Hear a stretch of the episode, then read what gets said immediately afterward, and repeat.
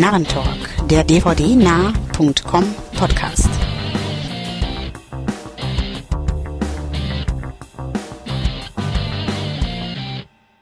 Hallo und herzlich willkommen zur 31. Ausgabe des Narrentalk, dem Podcast von dvdnah.com. Ich bin René und bin heute natürlich wieder über Skype mit den anderen verbunden, nämlich mit. Ja, hallo, hier ist Andreas. Ja, hallo, hier ist Stefan. Beste Grüße aus Hannover. Und zu guter Letzt ist noch dabei. Ja, hallo, hier ist Wolfgang. So, und wir machen heute mit unserem gewohnten Programm natürlich weiter und fangen auch wieder mit den Trailern an. Da haben wir uns heute mal wieder Trailer zu drei Filmchen rausgefischt und den Anfang macht dabei der nächste Film mit dem Clooney Schorsch, nämlich The American. Ja, was meint er dazu? Fand ich interessant. Also ähm, sah jetzt nicht aus so, wie soll ich sagen, ähm, ähm, sehr beeindruckend oder irgendwas, aber ich fand, er hat eine gewisse Stimmung gut rüber transportiert, die mir zugesagt hat und ähm, mein Interesse definitiv geweckt hat. Ähm, Georgie mag ich eh ganz gern. Ähm, er spielt zwar auch immer relativ gleich irgendwie in mhm. bestimmten Typen, aber immer einen, einen, coolen, netten Typen und von daher passt es ganz gut. Und wie gesagt, rein von der Stimmung her ähm, fand ich den Trailer sehr gut und da werde ich sicher meinen Blick riskieren. Ja, ging mir ähnlich. Es war irgendwie wie Michael Clayton als Profikiller oder so. Also sah auf alle Fälle sehr gut aus. Ja, wobei ich dazu sagen muss, dass ich Michael Clayton jetzt nicht so dolle fand. Ähm, nee, aber jetzt hier der äh, Trailer macht auf jeden Fall schon mal Spaß, aber ob das jetzt so eine Sache ist, die ich mir mit dem Kino angucken muss, das wage ich zu bezweifeln. Aber geguckt, denke ich, irgendwann schon. Ja, ich werde mir den auch zu Hause mal irgendwann angucken. Clooney mag ich gern. Ähm, den Regisseur Corbin oder wie man das ausspricht, Cobain. Ähm, seine Arbeiten als Videoclip-Regisseur mochte ich schon immer sehr gern. Ich glaube, der hat ja irgendwie letztes oder vorletztes Jahr mit dieser Bandverfilmung, ich komme jetzt nicht auf ja, den Namen. Joy, Joy Division Control. Genau, richtig. Da hat er irgendwie sein Regiedebüt abgegeben. Den habe ich bis heute noch nicht geguckt, weil mich Joy Division auch gar nicht interessiert, muss ich ganz ehrlich sagen. Aber wie gesagt, den Stil des Regisseurs als Videoclip-Filmer mochte ich gern. Den Trailer mag ich auch sehr gern. Hat halt so dieses äh, unmoderne diesmal dabei. Also ist nicht so ein Born-mäßiger Aufbau, äh, beziehungsweise Optik und alles Mögliche, sondern ist sehr, ja, ruhig zurücknehmend das Ganze rein europäisch gedreht. Also ich glaube hauptsächlich in Italien oder fast ausschließlich hat also dieses klassische europäische Feeling. Ähm, fand ich auch interessant. Und Clooney, ja, ihr habt es schon gesagt, spielt eigentlich seine Rolle mal wieder etwas variiert. Aber das, das kann gut passen. Und ich denke auch, er passt in so eine Rolle gut rein. Ähm, wie gesagt, definitiv ein Film, den ich nicht im Kino gucken werde, aber irgendwann wird er seine Chance bei mir zu Hause bekommen und ähm, wird bestimmt nicht schlecht werden, behaupte ich einfach mal. Ja. Gut. Äh, als zweites auf unserer Liste steht mal wieder eine Comic-Verfilmung, nämlich Jonah Hex mit Megan Fox. Ja, sah lustig aus. Ähm, gefiel mir gut. Irgendwie die Crankmacher stecken ja dahinter, soweit ich gelesen habe. Comic kenne ich nicht. Ähm, Josh Brolin in der Hauptrolle, Megan Fox, ähm, ja, heiß wie immer, sage ich mal. Ähm, John Malkovich hat sich auch mal wieder in so ein kommerziges Ding verirrt. Ähm, sah nett aus, sah spaßig aus, sehr actionreich, es fliegt viel in die Luft. Mhm. Ja, ob so seine Maske im Gesicht jetzt so optimal aussieht, bin ich noch nicht so ganz von überzeugt. Aber an sich wird ein lustig, dummer Spaß, das Ganze, paar One-Liner, ähm, fiese Schurken, ein fieser Hauptdarsteller, der aber doch irgendwo gut ist. Megan Fox, um das nochmal zu erwähnen. Also, ja, das, das, was will man mehr irgendwo. Also wird lustig sein, kann auch theoretisch ein Film sein, den ich im Kino mal gucken werde, mit Freunden bestimmt ganz nett, aber zu Hause auf jeden Fall. Und ähm, klar, Haus im Häuschen bin ich wegen dem Trailer definitiv nicht, aber es sieht nach Spaß aus und dementsprechend freue ich mich auch auf diese Comic-Adaption einfach mal. Ach und Stefan, ich glaube, ich habe gelesen, äh, Megan Fox spielt auch mit, oder? Megan Fox war, glaube ich, auch dabei, ja. Irgendwas war da ähm, so als Überbrückung bis zum nächsten Transformers-Film und ähm, somit immer willkommen. Ja, ja. Nee, mir geht's ähnlich. Ähm, sieht spaßig aus. Ich mag Comic-Verfilmungen. Ich werde mir Iron Man 2 sicher angucken und ähm, Jonah Hex hat so ein bisschen so nicht die Bekanntheit, aber sieht auf jeden Fall nach einem netten Charakter aus. Die Maske geht in Ordnung, denke ich. Ähm, ähm, sie hat mich jetzt nicht gestört. Klar ist sie nicht perfekt, aber ähm, ja, gute Action, mal wieder ein bisschen Western, was auch ja in letzter Zeit nicht so häufig vorkommt. Ähm, ich bin jetzt nicht der Western-Fan, aber ich bin für Abwechslung und deswegen denke ich, passt es ganz gut rein. Und ähm, ja, ich meine, was Stefan freuen wird, Megan Fox ist dabei und deswegen passt es dann schon. Also mich freut es auch, dass Megan Fox dabei ist, aber ähm, Trailer, ja, sah okay aus, ist Popcorn-Kino, äh, da diese äh, Industrialisierungsanleihen da mit diesen U-Booten und so ist immer ganz interessant. Schaut auch äh, recht cool aus in diesem Western-Setting dann oder in dieser Kombination, also von daher könnte ganz spaßig werden. Ja, auch ich kenne die Vorlage zum Film nicht, aber das Setting spricht mich schon mal an. Also so Western-Geschichten mag ich sowieso mal ganz gerne. Hm, da kam ja eine Zeit auch schon nichts nach. Ähm, ja gut, dass Megan Fox mitspielt, das äh, ja, ist jetzt für mich da kein ausschlaggebender Grund, mir den Film anzuschauen. Äh, ich meine, okay, in Jennifer's Body fand ich sie ja ganz interessant, aber ansonsten hat es mich bisher nicht so vom Hocker gehauen. Nee, äh, du, hast das unglaubliche Talent vermutlich noch nicht erkannt. Ja, das mag sein. Ja. naja, Vielleicht offenbart sich mir das ja auch nochmal. In, äh, in, Anlehnung an ein Körperteil würde ich sagen Daumen hoch, oder? Aber äh, ja, mir geht's ähnlich wie, wie René. Ich bin nicht so, also ich finde sie optisch ganz nett, aber äh, ja, auch beliebig austauschbar, meiner Meinung nach. Ja, gut, so vernaht bin ich auch nicht in Sie. Das, das möchte ich auch mal ganz klar herausstellen. Aber Sie ja, ja, ja. Was? Was? ja, naja, zu Stefan. Ja. Ich sag, ich glaube, ich glaube, im nächsten Film sind wir uns einiger. Mhm, das, das glaube ich auch. Ist, ist ja Steff, Stefans Liebling dabei. Ähm, ja, noch war ich nicht ganz fertig. Dankeschön. Entschuldigung. nee, ich wollte nur sagen, dass der Trailer auch schon so seine Momente hatte. So diese Sache mit den zwei Gatlings zum Beispiel. Und auch so sah der nicht uninteressant aus. Aber trotzdem, ja, nicht unbedingt ein Grund ins Kino zu gehen für mich. Also Heimkino ja, aber ja. In der Sneak nehme ich ihn mit. Okay. Trotz Megan Fox. Trotz Megan Fox, ja. Ich habe ja nichts gegen sie. Nichts Wirksames, nein. Äh, nein. bin schon gesagt, um drei Trailer geht's heute und der dritte im Bunde ist Robert Rodriguez Machete. Ja, ja. Gu guck ich. ich auch. Mehr muss ich nicht sagen. Ja, ich glaube, da sind wir uns ziemlich einig. Jo. Ich meine, allein schon bei dem Cast. Und ja. Danny Trejo ist sowieso eine coole Sau, also. Passt. Kann nicht schief gehen. Ja, das Ironische an der Sache ist meiner Meinung nach aber ein bisschen, dass es ja auf einem Fake-Trailer basiert. Richtig. Und irgendwie ist der Fake-Trailer cooler als der Kino-Trailer. Finde ich. Definitiv. Also es wirkt auch, mich hat es extrem an seinen ersten, äh, wie hieß er? Ähm, El Mariachi. El Mariachi irgendwie so ein bisschen erinnert. So vom Look her ein bisschen hm. steril, nicht billig, aber ähm, ja, also nicht, nicht, nicht hochwertig wie, wie eine moderne Kinoproduktion auf jeden Fall. Was ich aber auch irgendwo gut fand, muss ich sagen. Also. Ja, ist so ein Ding. Also das ist mir auch aufgefallen, dass das irgendwie nicht so ganz ja, glatt wirkt wie, wie eine moderne Kinoproduktion, wie du es formuliert hast.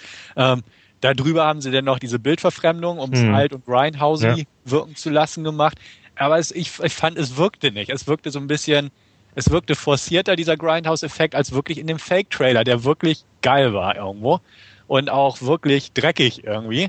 Während das irgendwie nicht drüber kommt, finde ich. Da war alles irgendwie so ein bisschen zu glatt. Man merkt zwar, keiner hat es äh, ernst genommen oder keiner nimmt die Rollen ernst, wie auch Nero da als Politiker. Ja, so. aber, aber der Dicke hier, ja, der wird hier ja also wirklich, also Charakterrolle und so. Also Meinst du mehr als nimmt die garantiert ernst. Also das ist bestimmt. Ähm ja, gut, das, das wissen wir alle, klar. Aber ja, mit seinem ernsten Gesichtsausdruck. naja, Aber wahrscheinlich wurde ihm das Catering versprochen, wenn er.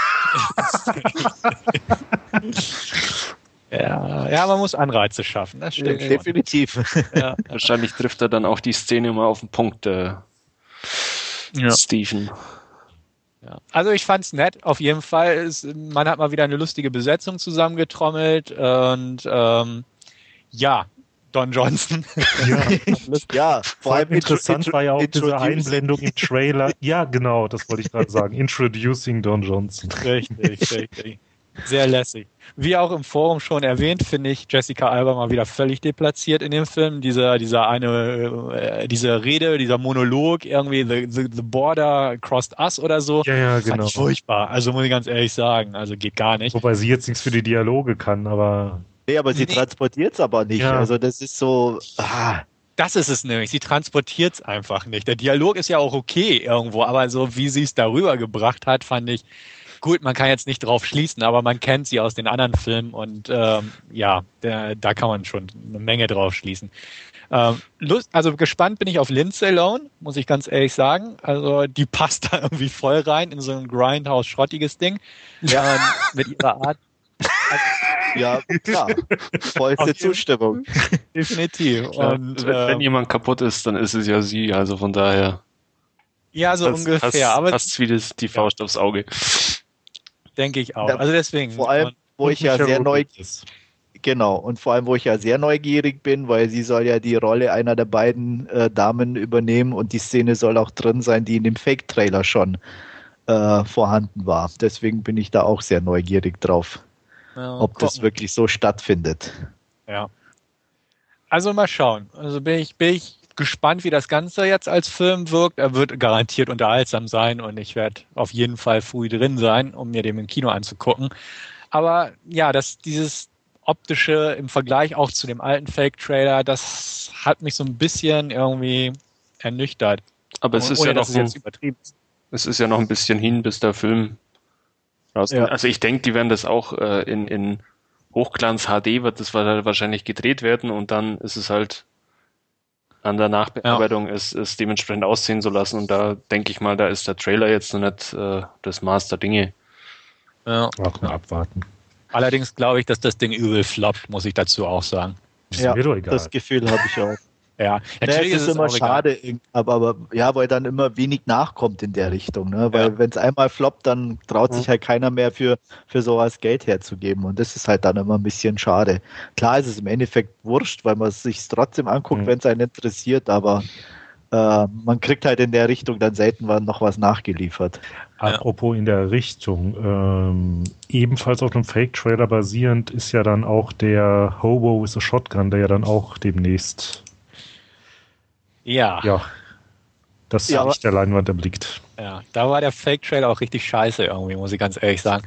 Also ja. der, der wirkte so gut, okay, er wirkte billig und, und kaputt und fertig irgendwo, aber auf, auf keine gute Art irgendwie. Und ähm, ja. der neue Trailer oder dieses neue Promo-Ding, was es ja auch schon gibt. Was siehst du, das habe ich noch gar nicht gesehen.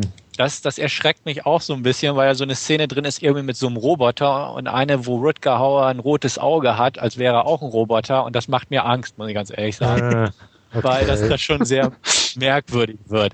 Also, dass, dass der gute Rutger mit seinen 68 Lenzen so ein Hobo spielt, das finde ich ja noch lustig. Aber so das Ganze, hm, ja, sehr zweifelhaft. Also ich, ich bin gespannt. Ich weiß nicht. Wer, ja, wer von euch hat sich das Filmmaterial angeguckt da? Ja, ich habe es mir angeguckt, aber ich bin auch da auf deiner äh, Wellenlänge sozusagen. Also ich war auch eher, naja, not amused. Ich habe es nicht gesehen. Nee. Okay. Also dann freuen wir uns am besten auf Mechetti und verdrängen genau. das Andreas mal wieder. Ja. Und eventuell dann irgendwann auf Thanksgiving, oder? War der andere noch von Eli Roth? Richtig, der soll auch Ach, noch. Stimmt. Ja. Das könnte cool werden. Das könnte ganz cool werden, ja. Und ja. davor Machete will ich Waffen sehen, ich will leicht bekleidete Frauen sehen, ich will Blut sehen und Jessica Alba in den ersten fünf Minuten den Löffel abgeben. Dann bin ich zufrieden. Ja. ja. Und Steven Seagal mal wieder im Kino. genau. Mhm. Steven Seagal rettet den Tag. Wie ein einsamer Ja, natürlich. Mehr als Jessica. Ach ja. Ja, mal abwarten. Ich weiß nicht, was die Leute an der finden. Ne? Musst du Wolfgang fragen. Wolfgang, was findest du an ihr? Was? Was findest du an Ich, ihr? ich, ich habe hab nur, ich, war- ich hab nur Jessica Alba gehört und war schon wieder am Träumen. Also von Ah, Achso. Okay. okay. Ja.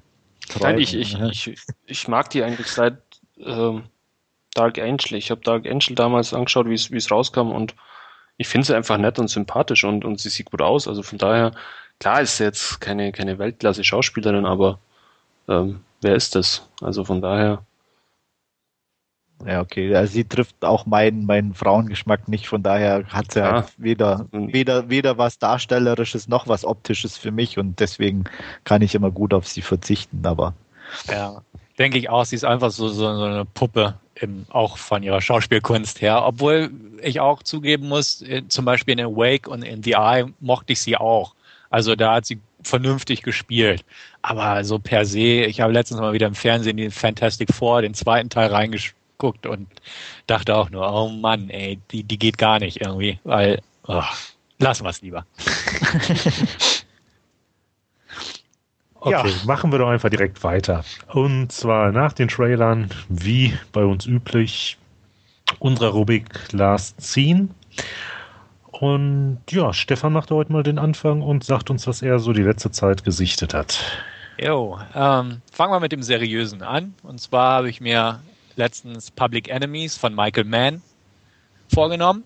Ähm, die wahre Geschichte über etliche Gangster um John Dillinger in den amerikanischen 50ern waren das, glaube ich, irgendwie sowas. Ähm, mit den Anfängen des FBI auch schön aufgezeigt und äh, hervorragend besetzt und schön gemacht. Ähm, Besetzung top, auf jeden Fall. Wir haben große Stars wie Johnny Depp und Christian Bale in der Hauptrolle. Wir haben mittelbekannte Leute wie James Russo oder Stephen Dorff, so in mäßig großen Rollen. Und bis hin zu kleinsten Rollen gut besetzt mit zum Beispiel Giovanni Ribisi, Channing Tatum oder auch Lili Sobieski. Also darstellerisch echt astrein das Ganze, auch wirklich hochkarätig gespielt. Was ich sehr schön fand an dem Film war die Gesamtstimmung, die transportiert wurde. Also ähm, die Zeit damals, obwohl das mit äh, Digital Cameras, also Digital Video Cameras gedreht wurde, was die Optik so ein bisschen ähm, gewöhnungsbedürftig gemacht hat, meiner Meinung nach, fand ich trotzdem das Gesamte vom Ambiente und vom Feeling her sehr schön transportiert. Ein paar Schwachpunkte war natürlich auch auszumachen. Also man wird mit den Charakteren, finde ich, nicht so ganz warm. Hauptsächlich beziehe ich mich da auf Christian Bales Rolle als Jäger. Ähm, bin ich irgendwie nicht warm geworden. Er spielt solide und hat ein paar coole Augenblicke auf jeden Fall, aber ansonsten äh, weiß ich nicht, äh, konnte die Rolle irgendwie nicht so ganz reißen. Ähm, typisch Michael Mann das Ganze, also schön aufgebaut, ein ähm, paar wirklich gut inszenierte Shootouts drin. Die Tommy Guns und so haben schon gekracht, auch vom Sound her. Ähm, hat Spaß gemacht, das Ganze. Ich fand ihn auch nicht zu lang. Ich hatte den mit äh, meiner Schwester und ihrem Freund geguckt. Die anderen beiden fanden ihn mit ein paar Längen behaftet. Ich ehrlich gesagt nicht. Ich fand ihn eigentlich wirklich schön konsumierbar. Der geht 140 Minuten. Aber wie gesagt, meiner Meinung nach läuft der gut durch, das Ganze. Und ähm, ich war zufrieden, fand ihn nett. Ähm, bisschen Geschichtsstunde USA mal wieder gehabt und äh, vergebe damit glatte 8 von 10 für dieses Werk. Mochte ich sehr gern und ich glaube, Andreas, du hattest ihn auch schon geguckt, oder? Ja, habe ich auch. Ähm, kann mich da eigentlich vollends anschließen, auch mit der Wertung. Ich war auch bei einer 8 von 10. Ähm, optisch, wie du schon gesagt hast, ein bisschen durch die Kamera, dieses, ja, fast schon Hochglanz, ein bisschen gewöhnungsbedürftig, weil irgendwie stellt man sich automatisch einen Film 20er Jahre irgendwie ein bisschen schlechter vor, in Anführungsstrichen. Ähm, aber ich sag mal, nach einer kurzen Eingewöhnungsphase hat es so irgendwie ganz gut gepasst und also ich hatte so ein bisschen sowas Dokumentarisches fast schon irgendwie auch so ein bisschen das Gefühl dann dadurch. Und ähm, ja, also es war sehr interessant. Ähm, es war jetzt kein, kein, auch kein, kein klassischer Film vom Aufbau irgendwie her. Ähm, was ich halt auch sehr interessant fand, ist, dass, soweit ich weiß, Michael Mann ja auch wirklich nur die Sachen gedreht hat, hat, die irgendwie historisch belegbar sind. Also das heißt, die Sachen haben wirklich so stattgefunden. Und ähm, wie du schon sagtest, also so ein bisschen mit Geschichte, FBI und allem, was wie das war. Ähm, sehr cool fand ich auch die Aktion, wie er dann ins FBI-Büro reingelaufen ist und da so ein bisschen Hallo und mhm. rumgelaufen und keiner kennt ihn und so, weil ja, es ist halt 20er Jahre und da war es noch nicht so rum mit, ähm, zwar gab es schon Fotos, aber irgendwie naja, hat sie halt doch nicht jeder erkannt und deswegen, also ähm, definitiv optisch gut, schauspielerisch gut. Ich schließe mich da auch an, was Christian Bay betrifft. Ich liegt weniger an ihm, denke ich, als an seiner Rolle, weil die äh, natürlich automatisch ein bisschen hinten ansteht an, an gegenüber Dillinger, der ja doch einfach der interessantere Charakter in dem Moment ist. So der Bösewicht in Anführungsstrichen hat dann doch immer mehr Charisma, ein bisschen wie der gute Jäger. Mhm. Ähm, und ähm, gerade als, ich kann mir vorstellen, als Polizist in der damaligen Zeit ähm, waren das jetzt auch nicht so die, die, die Frauenhelden oder überhaupt die coolen Typen. Und ähm, ja, also aber in, an sich wirklich sehr interessant, auch dieser Aufbau, auch die Geschichte mit der mit dem Verhör und alles, was sie gemacht haben, auch mit dem, wo sie die Frau verhört haben oder eine geschlagen hat und solche Geschichten. Also was so ein bisschen auch die Zeit so beschreibt und so, das fand ich schon sehr gut. Und deswegen, also ich kann auch empfehlen, ich fand den auch überhaupt nicht irgendwie langwierig oder hatte keine Längen drin. Ähm, kann es aber ein bisschen nachvollziehen, wenn man nicht ganz eintauchen kann, dass es vielleicht an manchen Stellen irgendwo so ein bisschen Faden verliert. Aber insgesamt wirklich ein hervorragender Film und auch bei mir acht von zehn Punkten. Das bringt mich jetzt in einen gewissen Zwiespalt, weil ich nämlich so überhaupt kein Interesse an dem Film habe bis jetzt. und jetzt ihr beide da mit acht von zehn ähm, ja dann doch recht hochgreift auch. Von, ja, von magst du das Genre so per se, so alte Gangsterfilme, Richtung Untouchables vielleicht oder solche Sachen? Oder warum hast du nicht so das Interesse an diesem Werk? Ich, ich kann es gar nicht genau sagen, wieso es mich eigentlich überhaupt nicht reizt, wobei ich ja Michael Mann dann auch sehr gerne mag eigentlich. Aber irgendwie äh, die Geschichte, die 20er Jahre oder so, reizt mich jetzt null. Wo, wobei es aber nicht, nicht äh, per se eben dieser Zeitraum ist oder ähm, ja, Last Man Standing zum Beispiel ist, ist ja auch äh, in, in, in der Epoche da finde ich wieder klasse. Also schaue ich mir auch gerne an, aber es reizt mich eben null. Auch die Trailer mhm. konnten, konnten mich irgendwie nicht dazu überreden oder überzeugen, den Film anzuschauen. Also mir ging es am Anfang ehrlich gesagt auch ein bisschen so. Also äh, mir war es irgendwann so, dass ich einfach gedacht habe, ja, so ein bisschen vervollständigen mäßig oder auch halt, weil eben gute Leute mitspielen, guckst du halt doch mal, warum, warum, weil die müssen ja auch irgendwas in dem Film sehen, dass sie da alle mitspielen, weil es waren ja doch ein paar Hochkaräter mit dabei, ja. nicht nur einer oder so, wo man dann sich schon denkt, okay, da scheint ja irgendwo von den Leuten selber auch Interesse an dem Stoff gewesen zu sein und äh, bin da eigentlich auch relativ unbelastet rangegangen und war auch positiv überrascht dann eigentlich. Äh, wie gesagt, wie gut er dann doch rüberkam. Also das, das muss ich auch bestätigen. Ich hatte auch lange gewartet. Ich hatte eine kurze Zeit lang auch überlegt, mit denen im Kino zu gucken und dann kamen halt so die Kritiken raus, wo es manche doch sich auch ein bisschen negativ geäußert haben, auch wegen der Optik und inhaltlich nicht so viel Neues und so. Und dann war ich auch am Zögern, habe auch lange gewartet, bis ich mir die Blu-ray zu Hause zugelegt habe. Also die ist dann wirklich beim günstigsten Zeitpunkt bei Amazon in meinen Warenkorb gewandert. Und wie gesagt, dann jetzt letztens geguckt und auch positiv überrascht. Wo ich auch so ein bisschen die Befürchtung am Anfang hatte, war, dass das Ganze zu sehr so auf diese, diese charismatischer Bösewicht wird von den Leuten geliebt und so Schiene geht. Also so, so ein Robin Hood-Typi. Ähm, weil er wird ja dann auch in den Nachrichten so hochgespielt und bekommt auch seine Groupies sozusagen, die ihn dann äh, am Straßenrand zujubeln quasi, als er im Polizeiwagen abgeführt wird, so ungefähr.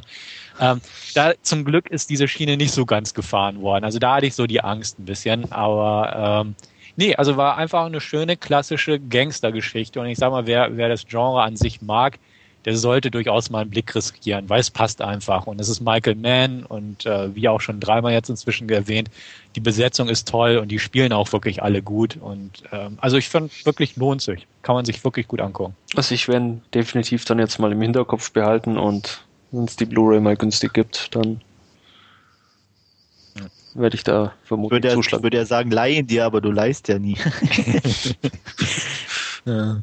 Also ich hatte geliehen, ich hatte mir über Love dann geholt, weil ich mir eben auch so unsicher war und ähm, ja, war wie gesagt eine gute Entscheidung. Mhm. René, du? Äh, ja, ich habe mir auch zu Hause liegen. Ich hatte ja auch bei dieser äh, Amazon Osternest-Geschichte zugeschlagen, aber äh, irgendwie noch nicht die Zeit gefunden, den zu sehen. Also, also da, da hatte ich ihn auch im Warenkorb liegen und dann wieder rausgekippt. Tja. Mit dem Osternest ausgeschüttet. ja, gut. Dann würde ich sagen, gehe ich einfach mal nahtlos in meinen nächsten Filmbereich über. Und mhm. da habe ich mir etwas anderes vorgenommen, ein bisschen Kontrastprogramm, nämlich Pandorum.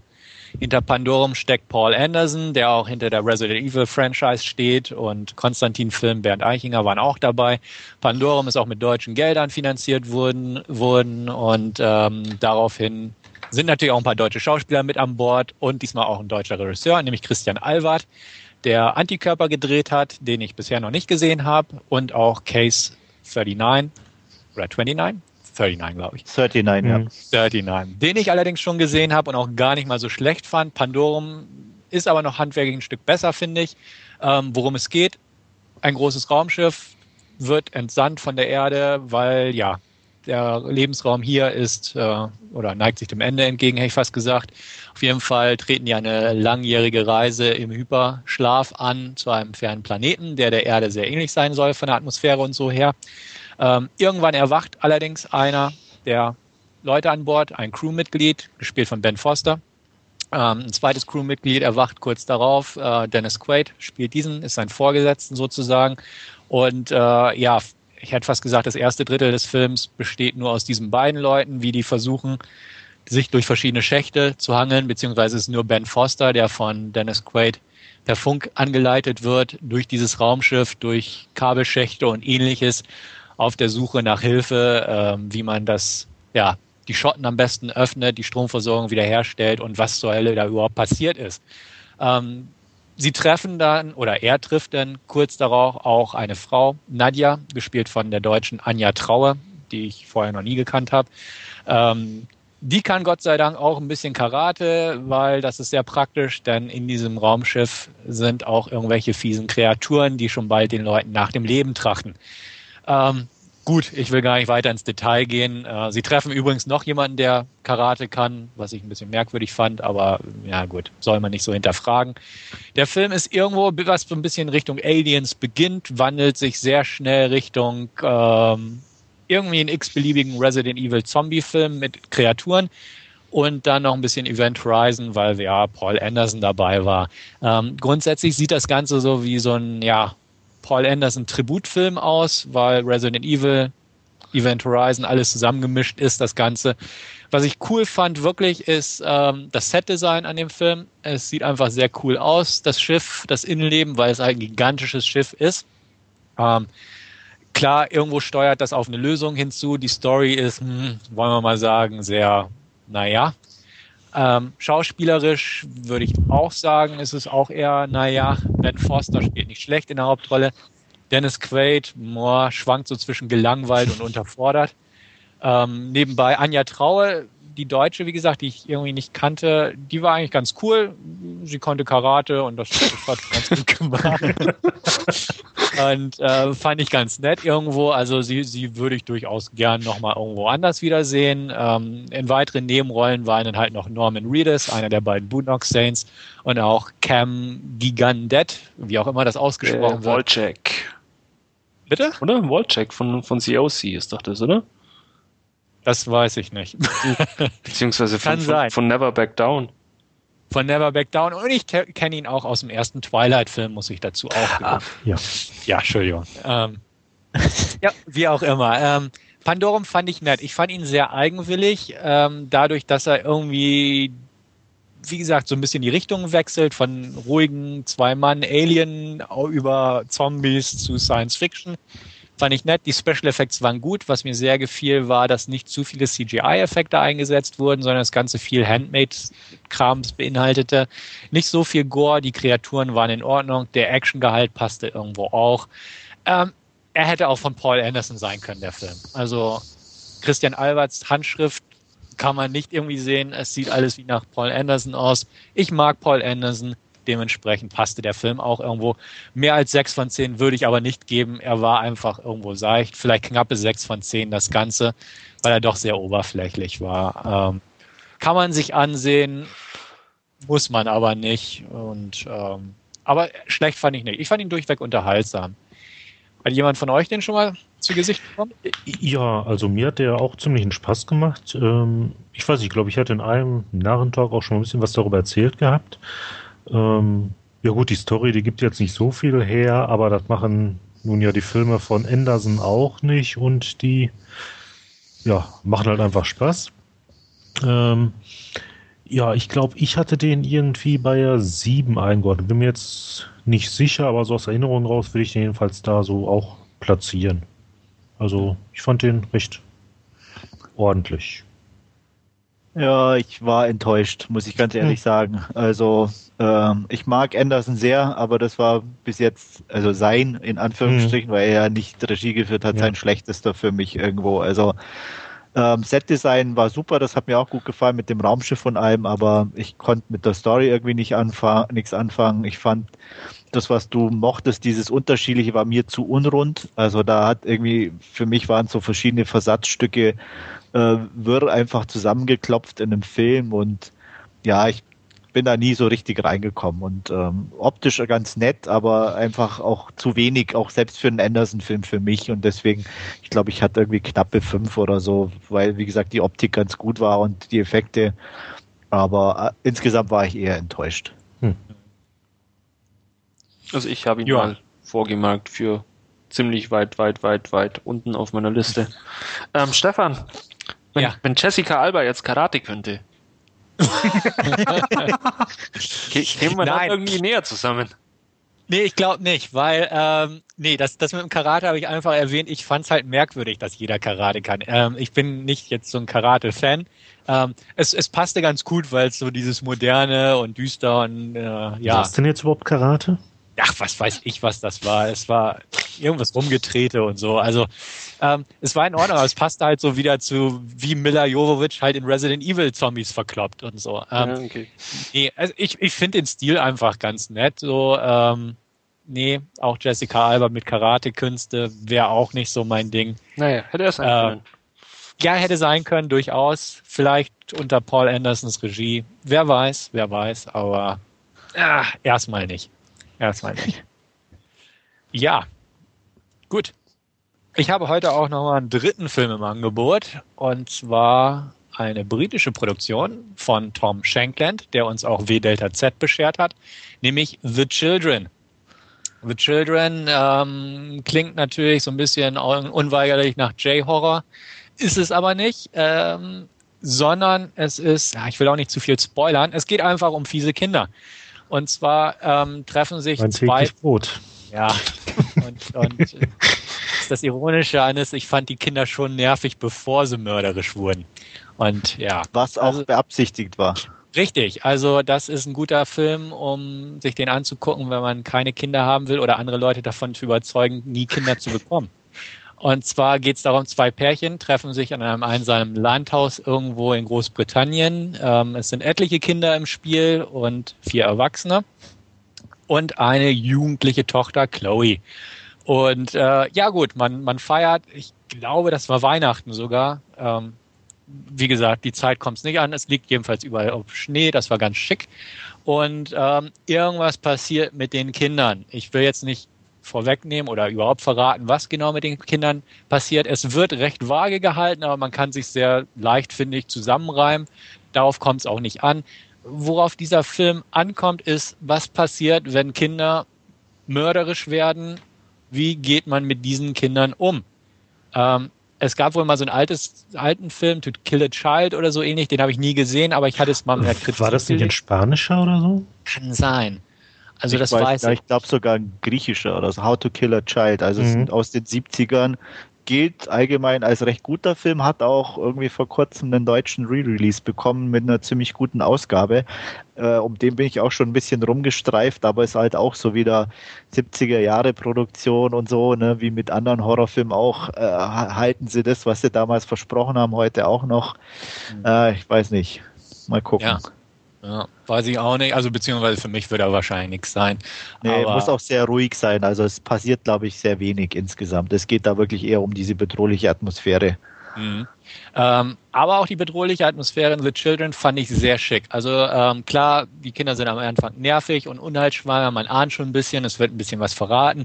Und als es dann losgeht, dann geht's auch irgendwo los. Es gibt so ein paar rasiermesserscharfe Zwischeneinblendungen an einem Küchentisch und so ein paar Zwischenvisionen, hätte ich fast gesagt, die wirklich mit aufgedrehter Anlage verdammt gut einschneidend wirken.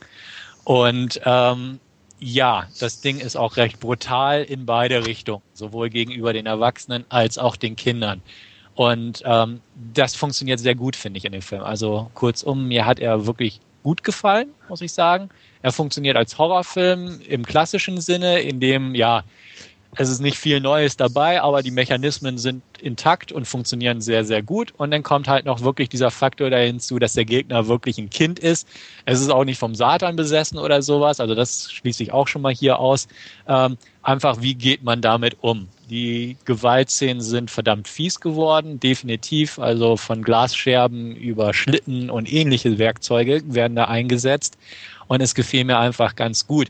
Ähm, klein, Haken, den ich hatte, ist, es ist eine britische Produktion und oh, die nuscheln die Leute und haben Akzent. Also wir hatten echt Probleme, teilweise so ein paar Sachen zu verstehen. Das ist ein bisschen schade gewesen. Aber sonst, äh, ich sage mal, das, das tut dem Vergnügen auch keinen Abbruch bei dem Film. Ähm, gefiel mir gut. War auch darstellerisch gut gespielt. Irgendwann mhm. nach, also ich hatte den ähm, mit zwei Kumpels zusammengeguckt, gestern Abend sogar. Wir haben uns danach kurz drüber unterhalten, wie eigentlich Kinderdarsteller bei bestimmten Szenen reagieren oder was die davon denken müssen. Also da muss man ja. teilweise Psychologen am Set haben, ähm, weil auch da ein paar Szenen echt drin sind, auch wo die Kinder sterben sozusagen und wie man denen das verklickert, jetzt spiel das mal so ungefähr, wo ich auch dachte, alle Achtung, also ob die dann irgendwie traumatisiert werden, weiß man wahrscheinlich erst in ein paar Jahren, aber ähm, ist schon ein interessanter Hintergedanken und ähm, mir gefiel der Film sehr gut. Die jugendliche Hauptdarstellerin lief sehr ja, sommerlich rum im Schnee und sah auch ganz nett dabei aus. Und das Ganze funktionierte halt ganz gut, wie gesagt, auf mehreren Ebenen, diesen Überlegungsebenen und auch als Horrorfilm an sich. Ähm, ich gebe auf jeden Fall starke sieben von zehn. Ähm, er ist jetzt nicht irgendwie revolutionär oder ähnliches, deswegen kommt er auch nicht auf acht. Ähm, er funktioniert im Rahmen des Horrorgenres sehr gut, deswegen wirklich starke sieben von zehn von meiner Seite aus. Ähm, der Regisseur, wie gesagt, ich mochte W Delta Z auch schon ganz gern und dementsprechend werde ich Tom Shankland auf jeden Fall demnächst auch im Auge behalten. Den Film kann ich wirklich jetzt jedem empfehlen. The Children ist auch schon in Deutschland ungekürzt rausgekommen. Ähm, beziehungsweise ich ruder kurz zurück. Ich kann es nicht jedem empfehlen, aber die sich mit solchen Sachen durchaus anfreunden können, die sollen sich den doch ruhig mal angucken. Ähm, Andreas, du hast dir den auch schon angeguckt, soweit ich ja, weiß. Ja, ne? ich war, glaube ich, auch einer der ersten, der sich den auch geholt hat, die Blu-ray gleich am Anfang. Ähm, ich kann auf jeden Fall bestätigen, die nuscheln. und äh, also ich hatte auch, also ich tue mich mit amerikanischem Englisch leichter wie mit dem englischen Englisch. Also ähm, ja, ich, ich weiß mag auch den nicht. Akzent. Ja, der Akzent, den mag ich auch. Und es gibt wirklich Leute oder Darsteller, die auch wirklich wunderbar klar sprechen und wo der Akzent halt meiner Meinung nach auch wirklich hm zum Klangbild dazu beiträgt. Aber wenn es halt dann in, in diesen Dialekt auch einfach noch geht, ähm, ja, dann wird es halt echt schwierig. Und ich finde halt schwieriger, wie, wie eben ein Amerikaner teilweise irgendwie zu verstehen. Also, wobei gut, wenn jetzt ein Texaner da loslegt, äh, habe ich auch Schwierigkeiten. Ähm, aber um auf den Film zurückzukommen, ich mochte den von Anfang an. Ähm, ich fand, der hat eine unheimlich creepy Atmosphäre, auch von Beginn an, ähm, was super rüberkommt. Ähm, mhm die, die, die Darsteller sind alle gut. Ähm, auch irgendwie passend und äh, wie gesagt auch gerade die Kinder, ich fand die auch unheimlich nervig von Anfang an ja. und dachte mir, oh, halt doch mal die Klappe irgendwie, aber das baut so einfach so schon so diese Antipathie auf und wo du aber dann trotzdem irgendwo hinterher dann, wie, wie du sagst, Stefan, vor der Frage stehst, okay, wenn das jetzt so wäre, was würdest du denn tun? Also es ist nun mal ein Kind, ne? Und äh, das kann noch so nervig sein, was könntest du jetzt zuhauen oder nicht? Oder keine mhm. Ahnung, was machst du in dem Moment? Und, Na gut, nun ja, waren also, die da ja nicht nur nervig. Nee, aber es, es waren ja teilweise die eigenen Kinder, was das Ganze ja, ja noch auf eine andere Ebene äh, packt, ne? Und von daher, naja, klar, fremde Kinder prügel ich dauernd, aber. Klar, äh, wusste ich noch. Nee, aber das fand ich schon einfach auch wirklich gut umgesetzt. Optisch fand ich es klasse mit dem Schnee und alles. Also mhm. das ähm, passt irgendwie super, diese frostige Atmosphäre noch dazu.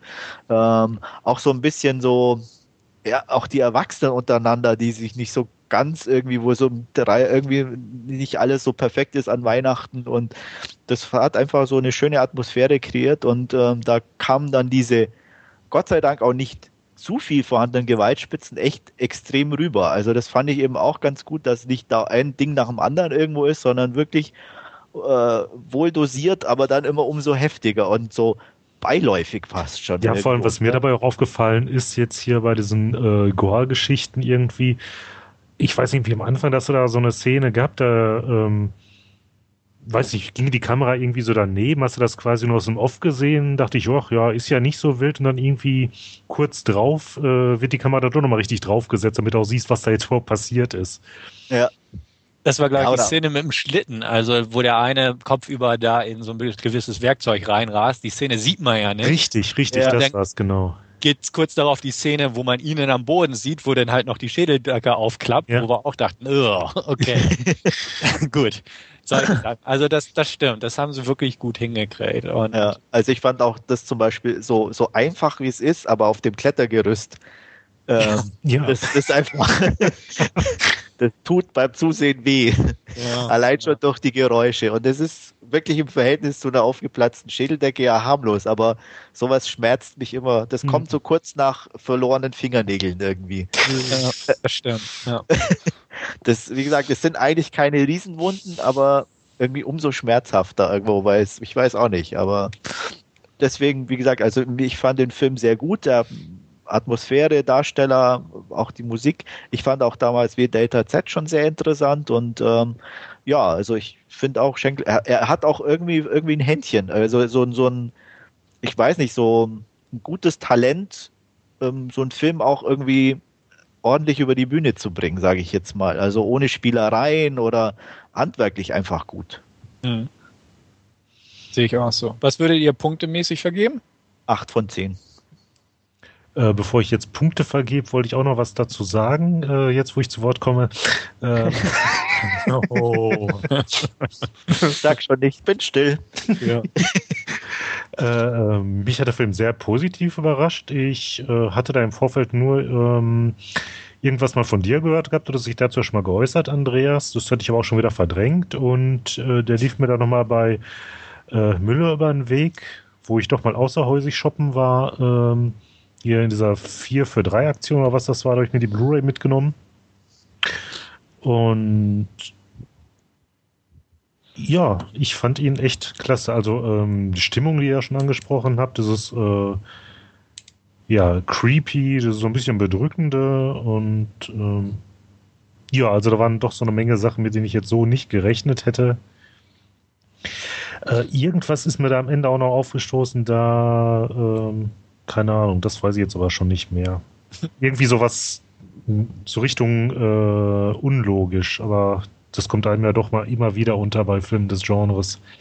Ja, kann, kann wirklich auch in dem sein. Also weiß ich, das hat mir irgendwie so ein bisschen geärgert, aber ich aber nicht genug, als dass ich es jetzt nicht vergessen hätte. Dann kann es nicht so schlimm gewesen Nö. sein. Ja. Ähm, dann vor meiner Wertung noch eine andere Sache. Ich hatte gerade noch nachgeguckt. ähm, ja, ich mach's spannend. Ja. Ähm, ist in der Tat ein spanischer Film gewesen, hier dieser äh, Ein Kind zu töten. Okay. Ah, okay. Ähm, und ich ordne den äh, The Children bei 8 von 10 Narrenkappen ein. Mhm. Ja, Wolfgang, irgendwie was für dich? Äh, nein. Okay. Ja. Ich glaube, er hat bei der aufgeplatzten Schädeldecke die, die, die mhm. weiße Fahne gehoben. äh, ich, ich, äh, die, die Kinder machen es schon schwer und die aufgeplatzte Schädeldecke ist dann ähm, ja, ja, Der, der Grund aufzugeben. Ja. ja, also ich glaube, da sind wir uns einig für Genre-Fans auf jeden Fall ein Blick wert, der Streifen. Ja. Guti, das war's von meiner Seite. Gut, dann mache ich weiter. Ähm, was ich zuletzt gesehen habe, ist Bodyguards and Assassins aus Hongkong, ein Film. Und ja, es geht eigentlich äh, um vier Tage im Jahr 1906 auf Hong Kong Island. Ähm, Hongkong ist, ist dam damals oder äh, ja schon britische Grundkolonie gewesen und da so eine Enklave für Flüchtlinge aus China, die von der äh, Manchu-Regierung eben geflogen, äh, geflohen sind. Und die haben sich eben alle ein bisschen in Hongkong gesammelt und in diesen äh, vier Tagen in, in diesem Jahr 1906 geht es eben darum, ähm, darauf zu warten, wie Sun Yat-sen nach Hongkong kommt. Äh, Sun Yat-sen ist, ist später dann in der Geschichte der Gründer der chinesischen Republik, der dann auch mit maßgeblich eigentlich dafür verantwortlich ist, dass eben äh, das Kaiserreich fällt und äh, die Revolution in China eben die Manchu-Regierung zu Fall bringt. Also von daher eine, äh, ja, im, im Nachhinein betrachtet dann, beziehungsweise jetzt im geschichtlichen Rück, äh, Rückblick, äh, eine, eine extrem wichtige Person in eben der chinesischen Geschichte. Und äh, es geht eben darum, dass ähm, den ja damals seinen ich sage jetzt mal Mitverschwörern eben angekündigt wird, äh, dass Sun Yat-sen eben nach Hongkong kommen wird. Und das werden äh, erfahren natürlich auch äh, seine Gegenspieler, die Unterstützer des Kaiserreiches. Und es geht jetzt eben darum, ähm, eben seine Ankunft möglichst äh, zu sichern, ähm, eine geeignete ja, Schutztruppe quasi für, für ihn zu finden und aber im gleichen Atemzug natürlich auch wieder seine Gegenspieler, die äh, alles dran setzen, um ja, ihn quasi umzubringen und äh, sein Vorhaben, das maßgeblich an seiner Person hängt, äh, ja, zu vereiteln. Ähm, es ist ein sehr klasse ausgestatteter Film, muss ich sagen. Er hat unglaublich tolle Sets, äh, die Ausstattung ist unglaublich toll. Ähm, macht sehr viel Spaß zuzuschauen.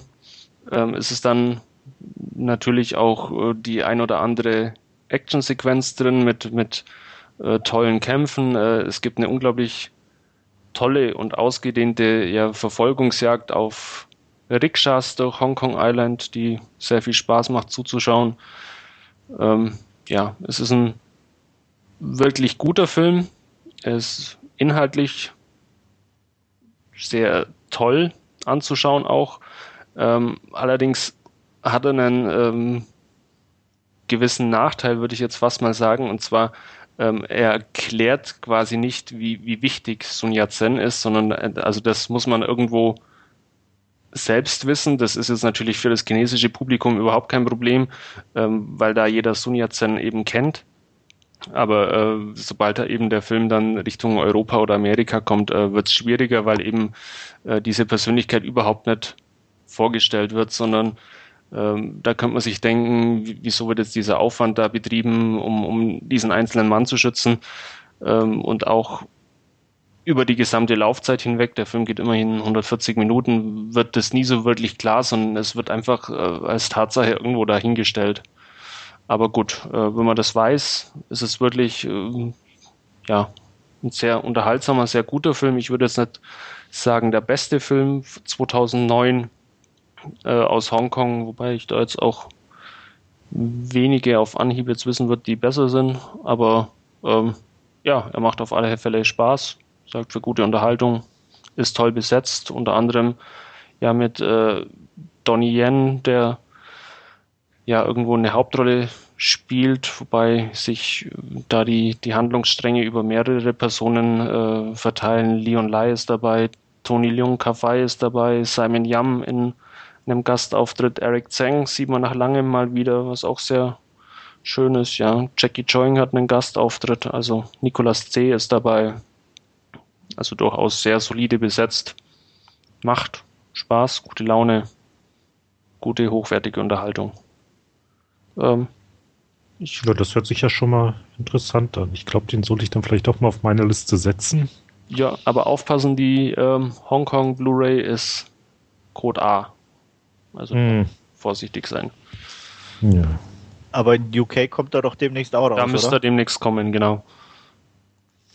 Wobei ich jetzt nicht weiß, ob auch als Blu-ray, aber DVD, DVD definitiv. Also da ja. habe ich was gelesen. Ja, gucke ich nochmal direkt eben nach. Und Währenddessen kann ich ja schon mal einwerfen, dass er nichts für mich sein wird. Oh, ich sehe gerade, Blu-ray kommt am 31.05. Das ist ja bald. Ja, also wenn man sich schmale 11,99 ja, bei Amazon. Wenn man, wenn man sich da ein bisschen für die geschichtliche geschichtlichen Zusammenhänge interessiert, dann ist er durchaus auf alle Fälle sehenswert. Äh, mich interessiert es, deswegen vergebe ich da auch mal acht von zehn Punkten, wenn auch ähm, gerade mal acht von zehn. Also eher mit der Tendenz nach unten, weil er eben doch durch die lange Laufzeit von 140 Minuten dann schon ein bisschen Sitzfleisch auch abfordert. Mhm. Müssen wir ähm, noch wissen, ob die UK dann auch äh, die gleiche Länge hat oder ob sie wieder eine International Version haben.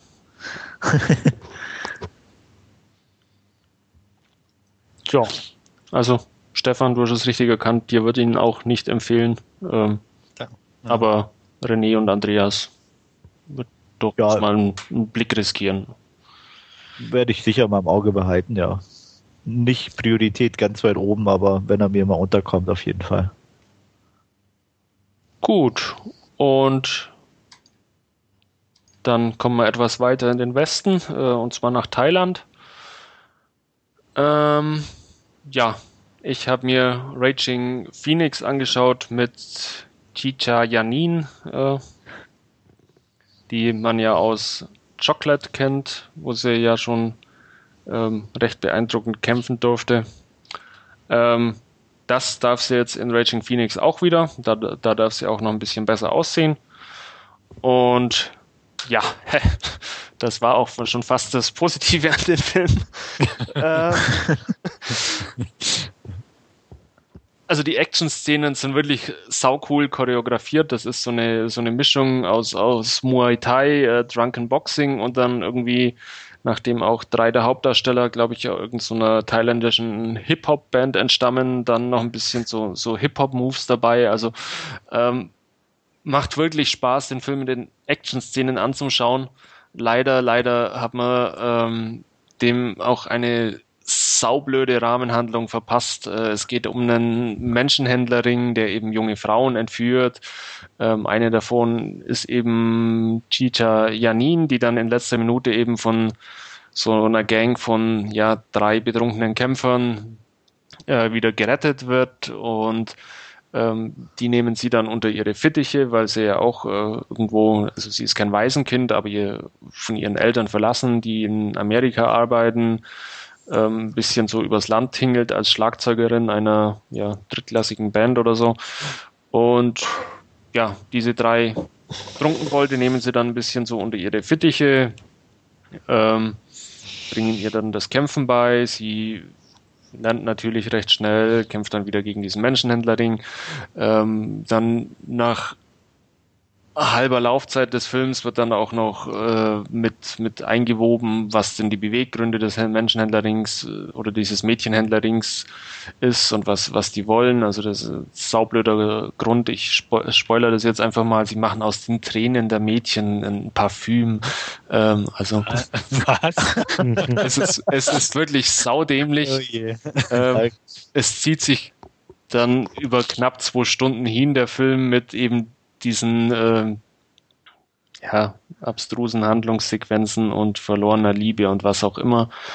Ähm, also die Action, die kann da jetzt nicht so wirklich was rausreißen, oder? Die Action ähm, kommt einfach auf, auf die Laufzeit gesehen zu kurz. Also es sind ja. ein paar wirklich coole Sequenzen drin, aber einfach da sonst ich mal mit dummer Story könnte ich ja dann leben, irgendwie so ja. Richtung Style ja, oder Substance, das ist einfach ne? aber wenn zu sehr aufgebläht und aufgeblasen, also es ist dann wirklich äh, kaum erträglich. Ich habe dann auch nach der Hälfte ausgemacht und am nächsten Abend dann weitergeschaut, weil ich es wirklich nicht gepackt habe, auf einmal den durchzuschauen. Ähm, obwohl er, also optisch schaut er toll aus. Äh, Chicha kämpft cool, äh, die, die Kampfsequenzen sind cool choreografiert. Ähm, es ist nicht so dieses typische Tony Ja-Gekämpfe einfach weitergeführt, sondern es, es, sind ein paar eigene Akzente mit drin, ähm, obwohl ja die Produzenten ähm, auch mitverantwortlich sind für diese ganzen Tony Ja-Filme und Born to Fight und wie sie alle heißen, die halt alle ein bisschen rübergeschwappt sind die letzten Jahre. aber einfach zu lang, zu dämlich äh, von, von, der, von der Handlung her. Wäre es nur die Action und wäre es da ordentlich stramm zusammengekürzt, könnte er tierisch rocken, aber so, ähm, ja, macht's nicht wirklich Spaß. Ich gebe trotzdem mal, ja, gerade mal so fünf von zehn jetzt. Puh, okay. Geld gespart. Äh, vor dem Podcast hatte ich den auch auf meiner Liste stehen gehabt, weil das, was ich da so im Vorfeld mitgekriegt hatte, hatte sich ja recht interessant angehört, aber ja, ja ist dann doch jetzt ernüchternd. So ging es mir auch so ähnlich. Also es war dann, du, du sitzt quasi nur noch da und wartest, hm, passiert jetzt was, passiert jetzt was hm. und es passiert halt doch nichts und ja. ja. ja. Nicht so toll, nicht so toll wie erwartet. Vor allem nachdem ja so, solche Actionbretter wie, wie Born to Fight und, und ja, die Tony Jardinger eben auch aufs, genau Ong Bak und na, wie hieß der andere Warrior King oder mit seinen 15 verschiedenen Namen, ähm, die ja eigentlich auf, auf so schwülstige Rahmenhandlungen ja Gott sei Dank verzichtet haben. Hm. Naja. Ja. Ich lasse ihn aus, mir hat Chocolate schon nicht gefallen. Ja, den fand ich eigentlich recht gut. Ähm, drum hat es mich eigentlich auch ein bisschen gereizt, diese, diese Raging Phoenix, weil ich Chocolate eigentlich sehr mochte. Aber ja, war wohl nix. Ich lasse ihn eh aus. Ach. Ja. kann, kann. Ja, obwohl ich habe da auch irgendwie zwei, drei Tony Jahr-Filme geguckt im Bekanntenkreis, die gehen halt. Die sind zwar doof, aber sie ja, machen die, irgendwo laut, weil es aufs Arschtreten rauskommt bei ja. dem Film und keine Handlung. Und ähm, deswegen war die Frage durchaus angebracht vorhin auch auf jeden Fall, weil wer sich einen Karate-Film anguckt, der guckt ihn selten wegen der Handlung. Und aber wenn die äh, Szenen zu, zu spärlich gesät sind oder so, ja, dann, macht es keinen äh, Spaß mehr. Genau, also dementsprechend. Nee, nix für mich. Chocolate habe ich auch noch nicht geguckt. Ich hatte zwar vieles Gutes gelesen, auch drüben bei Liquid Love im Partnerforum, hätte ich fast gesagt. Aber ähm, auch das hat mich schon nicht so gereizt und ne, lasse ich aus. Dann, ja. Und ich höre da schon raus, bei Stefan ist Karate der Oberbegriff für Martial Arts. Ja, ich, ich, ja für mich, für mich auch. Ja. Naja. Hätte auch Gekloppe sagen können. ne? ja, Entschuldigung. Also ich bin durch, mir ist durchaus bewusst, dass es sehr viele verschiedene Möglichkeiten gibt, sich zu prügeln, aber ich verallgemeine das jetzt einfach mal so ein bisschen, weil ich da eh keine Ahnung habe, um das auseinanderzuhalten. Gebe ich auch ganz offen zu. Also großen Bogen um Raging Phoenix machen, ähm, wem es nach Gekloppe dürstet, der soll dann bei Chocolate reinschauen oder die Tony Jahr-Filme zu sich nehmen. Okay. So, mache ich mal weiter. Auch ich habe mir was angeguckt, habe mir da jetzt mal einen Film rausgepickt, den ich in der letzten Zeit gesehen habe. Äh, da geht es weder um Karate noch sonstige Martial Arts, sondern es war Taking of Pelham 1, 2, 3. Ähm, Tony Scott's Remake des 74er Films.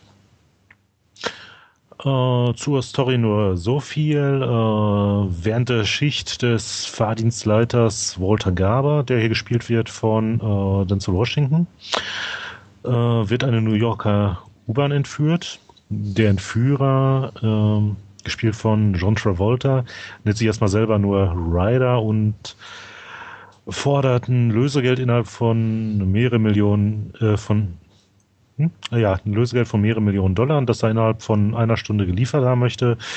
Sonst würde er die Geiseln töten. Äh, ja, steckt zunächst mal nicht viel drin. Ist auch nicht viel drin. Ähm, ja, in ähnlicher Art hat man sowas schon öfter gesehen, aber mir hat das Ganze jedenfalls äh, ordentlich Spaß gemacht. Äh, John Travolta mag ich sowieso gern sehen und hier war auch wieder richtig klasse als Betty äh, wie auch schon in, ähm, na, was war's? Swordfish, da fand ich ihn auch ganz toll. Ähm, Denzel spielt natürlich auch wie immer äh, klasse. Noch mit dabei äh, als Bürgermeister ist James Gandolfini. Ähm, wenn man Tony Scott hört, erwartet man natürlich erstmal äh, ja auch jede Menge Style und äh, hier beschränkt sich das Ganze doch, aber wir sind so vereinzelte optische Spielereien, sei es jetzt irgendwie Ortseinblendungen auf der Karte, äh, Zeiteinblendungen. Mh, hm, ansonsten ja recht mainstreamig inszeniert, würde ich jetzt mal sagen. Äh, an sich hat das Ganze jetzt ja keine größeren Höhen oder Tiefen, aber ja, solider Thriller, das läuft so vor sich hin und mich hat auf jeden Fall ganz gut unterhalten. Ja. Ähm, ich weiß jetzt nicht, irgendwer von euch hat den auch schon gesehen. Ich, ich ne? habe ihn auch schon gesehen und hm? solide hm? trifft es eigentlich auf den Punkt, aber für einen hm. Tony Scott-Film ist er irgendwie enttäuschend.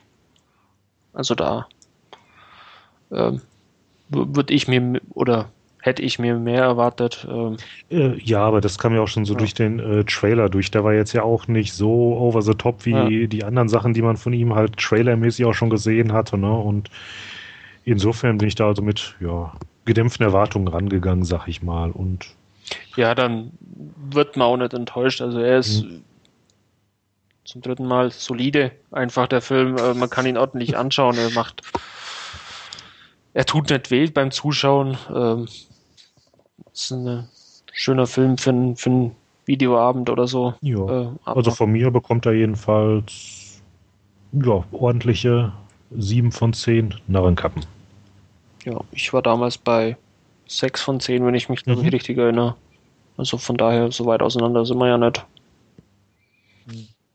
Ja, wir hatten ja auch schon im Podcast schon mal über den Trailer damals gesprochen. Richtig. Und äh, da waren wir auch so der Meinung, es sieht jetzt nicht überragend aus, mhm. aber könnte solide sein, hätte ich was gesagt. Und, ähm, halt ähm, nett. Ja, nett, ordentlich, brauchbar, passabel. Und ich habe ihn inzwischen auch im Regal stehen, habe ihn aber noch nicht angeguckt. Mhm. Ähm, ich mag Tony Scott, ich mag äh, Denzel Washington und Travolta sogar noch ein Stück mehr als ihn. Äh, aber auch damals hatte ich schon gesagt, wie gesagt, er äh, sah jetzt nicht aus wie so ein Kracher, wie man Richtig. das von Tony Scott des Öfteren schon mal gesehen hat und dementsprechend, ja, ich habe ihn mir zugelegt, werde ihn auch sehen, freue mich auch irgendwo drauf, aber ja, auch so nach dem, was ihr erzählt habt, trifft das so meine Erwartung und vielleicht werde ich positiv überrascht, aber ich denke, das, das wird so sich in dem Bereich einpendeln, weil bisher deutet alles darauf hin, dass er jetzt irgendwie kein Überflieger ist, aber auch keine Katastrophe, sondern im breiteren Mittelfeld irgendwo ist oder im oberen Mittelfeld, sagen wir es mal so. Und ja, wie gesagt, demnächst und ich werde mal im Podcast darüber berichten, wie ich den finde. Einfach meine Meinung nachreichen und dann mal schauen. Hm. Ja, für mich war es jetzt auch irgendwie kein Must-Buy oder so. Im Kino hatte ich den ja auch schon gemieden. Äh, nur da Amazon den jetzt irgendwie neulich für knapp 10 Euro im Programm hatte, habe ich dann doch mal zugeschlagen. Ich glaube, du hattest bei dem Angebot dir den auch geholt, ne? Äh, ja, das war auch der mein ausschlaggebender hm. Punkt. Ja. ja, hat sich jedenfalls gelohnt, zumindest für mich. Okay. Ähm, dann äh, noch ein Film, wobei ich da jetzt gar nicht ausführlicher drauf eingehen werde. Und zwar District 9. Ähm, ja, eigentlich wollten wir den heute noch ausführlicher besprochen haben, haben dann aber gemerkt, ach, der ist ja doch schon mal Thema zweier Podcasts gewesen. Also kürzen wir das Ganze mal ab. Da ich der Einzige bin, der sich bis jetzt noch nicht dazu geäußert hatte, ähm, ja, äh, wow. Also äh, hab mich da sonst äh, weiter jetzt nicht im Vorfeld informiert gehabt. Klar, natürlich gehört, was ihr da vorher zu gesagt hattet. Aber trotz allem positiv äh, überrascht gewesen und hat mir super gefallen. Äh, angefangen hier bei diesem Pseudo-Doku-Stil, der da wirklich konsequent durchgehalten wird. Ähm, äh, Charlton Copley als äh, Vickers Wandermeer fand ich auch großartig. Äh, ja, und allein äh, die Optik, die ähm, Special Effects, die da drin stecken, jetzt irgendwie die Aliens wirken da nicht aufgesetzt. Ist alles wirklich rund. Äh, ja, also klasse. ähm, was ich jetzt irgendwie noch mitgekriegt hatte, was mich dann jetzt doch eher beunruhigt, dass da wohl doch noch irgendwie ein Prequel oder was war es geplant ist. Oder hatte Se ich das irgendwie? Sequel, glaube ich. Also es, der Arbeitsziel ist auf jeden Fall District 10. Also müsste Aha. es eigentlich das normales Sequel sein. Ob sie noch ein Prequel hinterher schicken oder wie auch immer, das weiß ich jetzt gerade ja. nicht. Also bin ich überfragt. Okay. Ja, ja, also ob ich das jetzt dann irgendwie bräuchte, glaube ich weniger. Also nee, ich denke mal, was da erzählt äh, zu erzählen war, ist da jetzt erzählt worden und ja, ich meine, man muss so eine Geschichte ja nicht immer irgendwie totfilmen. Ja, mal abwarten. Ja, wir hatten den ja wirklich schon besprochen, hm. auch beim Filmfast-Podcast. Ich habe den jetzt auch zufällig vor knapp anderthalb Wochen waren das, glaube ich, nochmal geguckt, diesmal auf Blu-ray. Mhm. Ähm, ich hatte damals in, nach der ersten Sichtung im Kino auf dem Filmfest knappe neun von zehn meiner Meinung nach gegeben.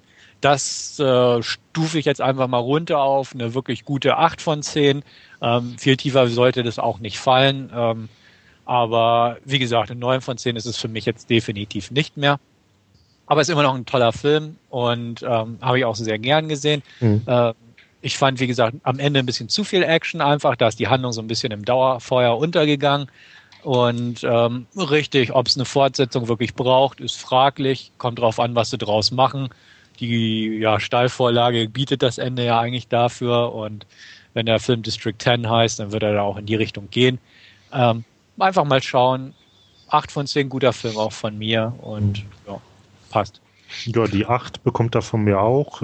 Kratzt noch ein bisschen an der 9, aber ähm, ich weiß nicht, ich könnte mir vielleicht sogar vorstellen, dass ja, ich den vielleicht eher nach der zweiten Sichtung dann doch noch aufwerte, aber mal gucken. Also der Wiedersehen-Faktor ist auf alle Fälle gegeben. Äh, ich habe mir nicht vor kurzem auch angesehen, weil, wie René schon gesagt hat, er war eigentlich als Hauptreview auch eingeplant für diesen Podcast irgendwo. Ähm, von daher habe ich auch kürzlich nochmal angeschaut und ja, macht auf alle Fälle beim zweiten Ansehen immer noch genauso viel Spaß, obwohl man schon weiß, wo sich hin entwickelt und ähm, ich, auch ich bin bei meiner Wertung bei einer stabilen 8 von 10. Ja, da bin ich auch. Voll der Konsens hier. Ja. Es kommt selten vor, aber Ab Trotzdem nicht das erste Mal, ja. Hauptreview liegt ja noch vor uns. Ja.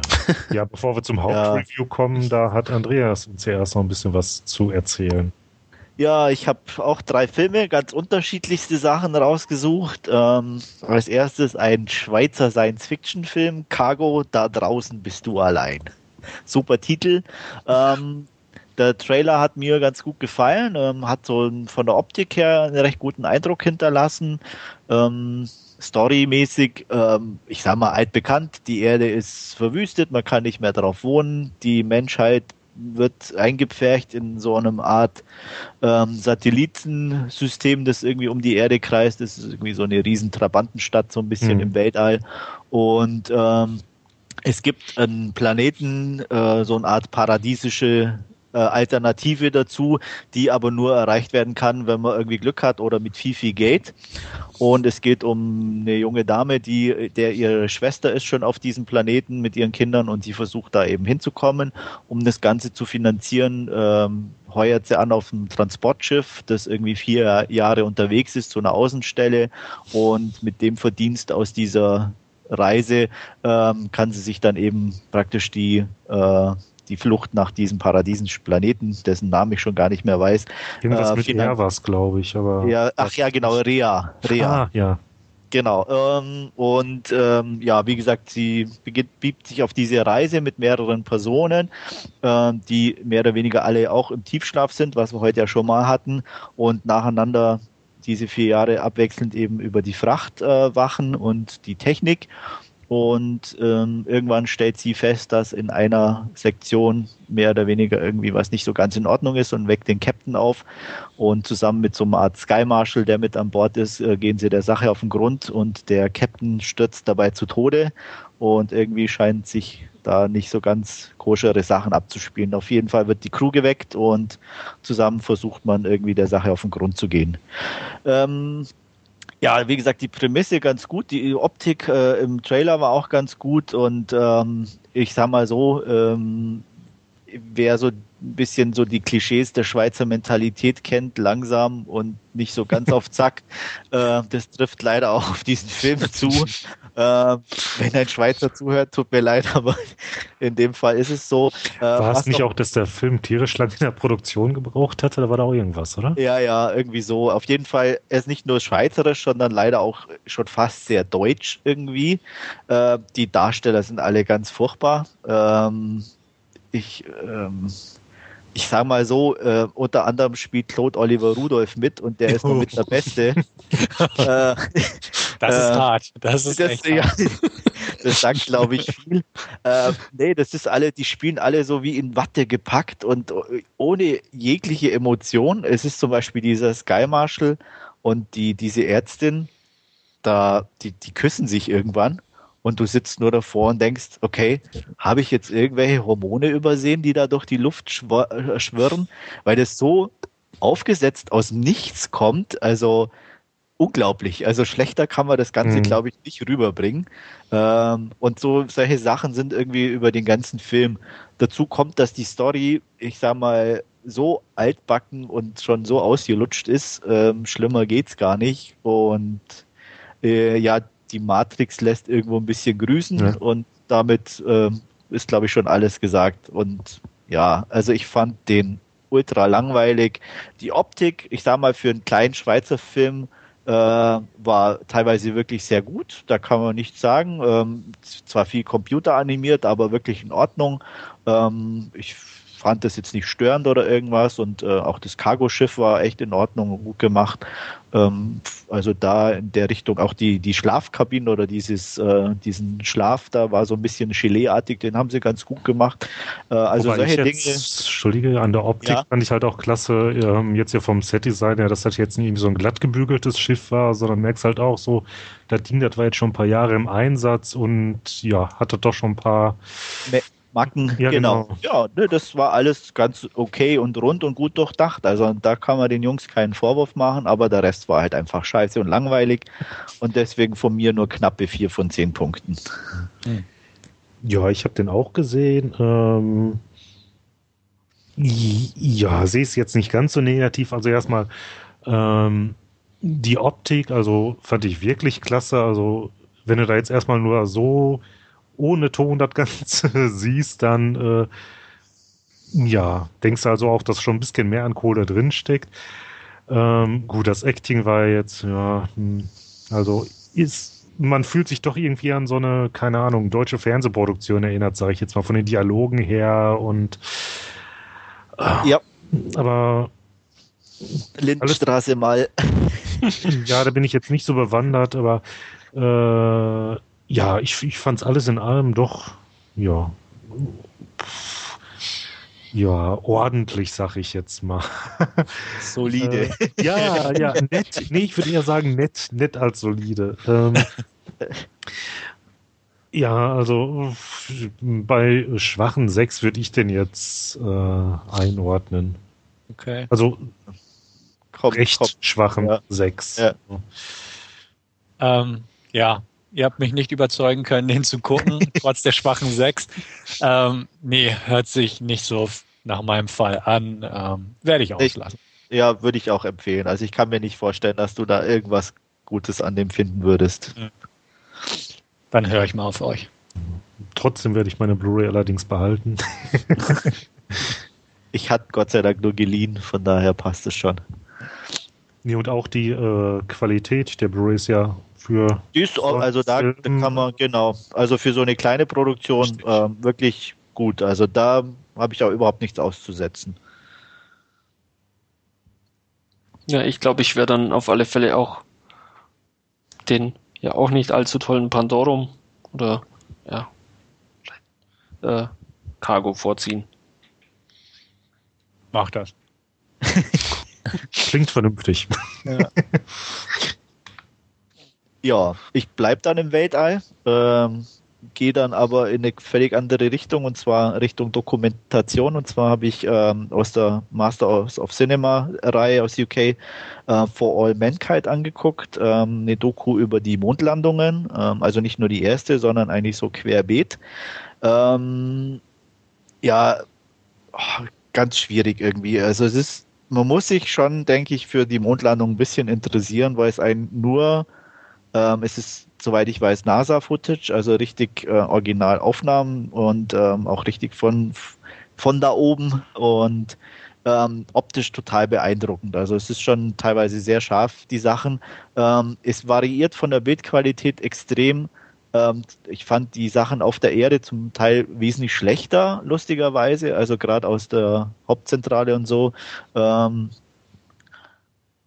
es ist Handlung in dem Sinn gibt es keine. Es sind, es ist wirklich sind nur Aufnahmen äh, von diesen einzelnen Mondlandungen, von, von ähm, es gibt auch kaum irgendwie Interviews. Es hat schon fast was Meditatives, das Ganze, auch vom Sound her. Ähm, ist Gott sei Dank aber auch nur 80 Minuten lang und man kommt da schon irgendwie so einen gewissen Vibe mit rein und ähm, es wirkt extrem schon gut, aber ja, wie gesagt, wenn man da null Interesse dran hat, schläft man, glaube ich, nach 10 Minuten ein. Ähm, von daher kann ich es nicht direkt irgendwie jedem empfehlen. Ähm, wer mit ähm, so ein bisschen Technik, Mondlandung und solche Sachen ein bisschen was anfangen kann, sollte den Blick riskieren, aber äh, man wird nicht allzu viel erfahren, sondern einfach eher so diese, diese Stimmung ein bisschen auf sich wirken lassen und ähm, es sind wirklich grandiose Aufnahmen teilweise von, von diesen Mondlandungen dabei und ähm, von daher, ja, ähm, ich weiß nicht, ob es eine günstige Variante gibt, weil die Masters of Cinema ein bisschen teurer sind. Also in, in Kauf ins Blaue würde ich nicht empfehlen, aber ja, wie gesagt, vielleicht mal antesten, irgendwo eine günstige Variante, weil es schon eine sehr eigenwillige Dokumentation bzw. Film ist. Mir hat es gut gefallen. Ähm, ich konnte mich da ganz gut irgendwie anfreunden mit der Art und Weise der Bilder auch ähm, und der Musik dazu. Deswegen von mir acht von zehn, aber auch nicht mehr. Also, aber interessant. Also ist es denn eher so, dass der äh, Zuschauer dann quasi eher in diesen Bildern schwelgen soll, kann, muss? Oder ist es dann doch ein bisschen, ja, ich sage jetzt einfach mal, so, so eine technische Hintergrundinfo dabei, wie dann das alles realisiert worden ist oder so? Oder ist das nee, eher Technik, Technik, Technik spielt eigentlich kaum eine Rolle. Also es, es gibt schon Interviews, also die, die, man hört schon, also viel über den Funkverkehr und solche Geschichten. Ähm, ähm, wie gesagt, die einzelnen ähm, Astronauten erzählen schon was, aber ohne jetzt, ähm, wie gesagt, in technische Details sich zu verlieren, mhm. sondern eigentlich eher Bestimmungen oder bestimmte Sachen oder wie gesagt, man, man sieht vom Start weg äh, über halt, was weiß ich, wie sie sich wie Kinder drehen in, den, in dem Raumschiff und so. Also es ist wirklich eher mehr Stimmung denn reine technische Information. Und ähm, es ist die, die, die Blu-ray ist sehr gut ausgestattet. Als Bonusmaterial ist einiges drauf, ähm, was ich aber noch nicht gesichtet habe. Also kann sein, dass jetzt da noch genügend Hintergrundinfos noch vorhanden sind. Ähm, da muss ich mich aber erst noch mit beschäftigen. Der eigentliche Film, wie gesagt, hat für mich, obwohl schon, wie gesagt, auch von den einzelnen äh, Raumfahrern immer wieder was zu gesagt wird und so, schon eher so diesen, mehr diesen Stimmungscharakter mhm. ein bisschen. Ja, Hört sich interessant an, aber jetzt nicht so interessant, als dass ich mir das Ding zulegen würde. Ähm, ich habe schon so ein paar Dokus über die erste Mondlandung gesehen. Über die weiteren, muss ich ganz ehrlich gestehen, ähm, weiß ich so gut wie gar nichts. Ich weiß, dass es die gab, drücken wir es mal so aus, aber jetzt nicht unbedingt, wer so dabei war und solche Geschichten. Ähm, ich denke, das interessiert mich jetzt nicht so. Also ähm, werde ich es auslassen. Ja, es hört sich jetzt nicht ganz uninteressant an und ja, auch ich habe zwar vor, meine äh, Masters of Cinema Sammlung hier auszubauen, aber ich glaube, den kann ich hinten anstellen. Ja, wie gesagt, ähm, kann ich verstehen. Direkt empfehlen kann ich es auch nicht und von daher nachvollziehbar. Gibt definitiv wichtigere Sachen, die man sich vorher zulegen könnte. Na gut, ähm, ja, und dann mache ich wieder, ich sag mal, von den äh, reellen Sternen zu etwas fantasievolleren Sternen einen kleinen Schwenk. Und zwar ähm, habe ich die Verfilmung eines Kinderbuchs angeguckt, wo die wilden Kerle wohnen, wo Wolfgang schon im Vorfeld erwähnt hat, dass er irgendwie gar nicht weiß, wie man sich sowas angucken kann.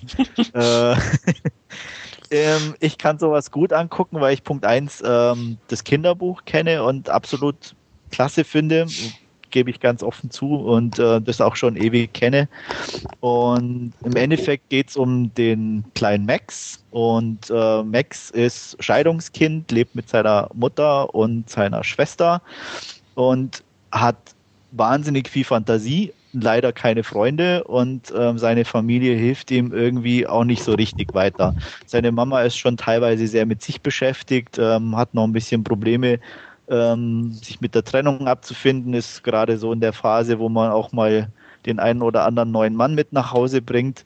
Ähm, die Schwester ist in der Pubertät, hängt mit älteren Jungs äh, rum und ähm, ist eigentlich eher so ein bisschen, naja, zickig und ähm, will also mit ihrem kleinen Bruder sowieso nichts zu tun haben. Das heißt, Max hat eigentlich nichts anderes zu tun, als sich in Tagträumen zu verlieren und ähm, als eines hat auch ähm, ein kleines Kostüm, so ein ja, Monsterkostüm, das er immer anzieht und wild durchs Haus tobt und sich Sachen vorstellt. Und eines Tages ist er mal wieder ziemlich krass unterwegs und äh, als er mit seiner Mama zusammenrauscht im ich sage mal, im Wahn beißt er sie auch noch und ähm, dadurch ähm, erschrickt er auch selber über sich und rennt äh, los.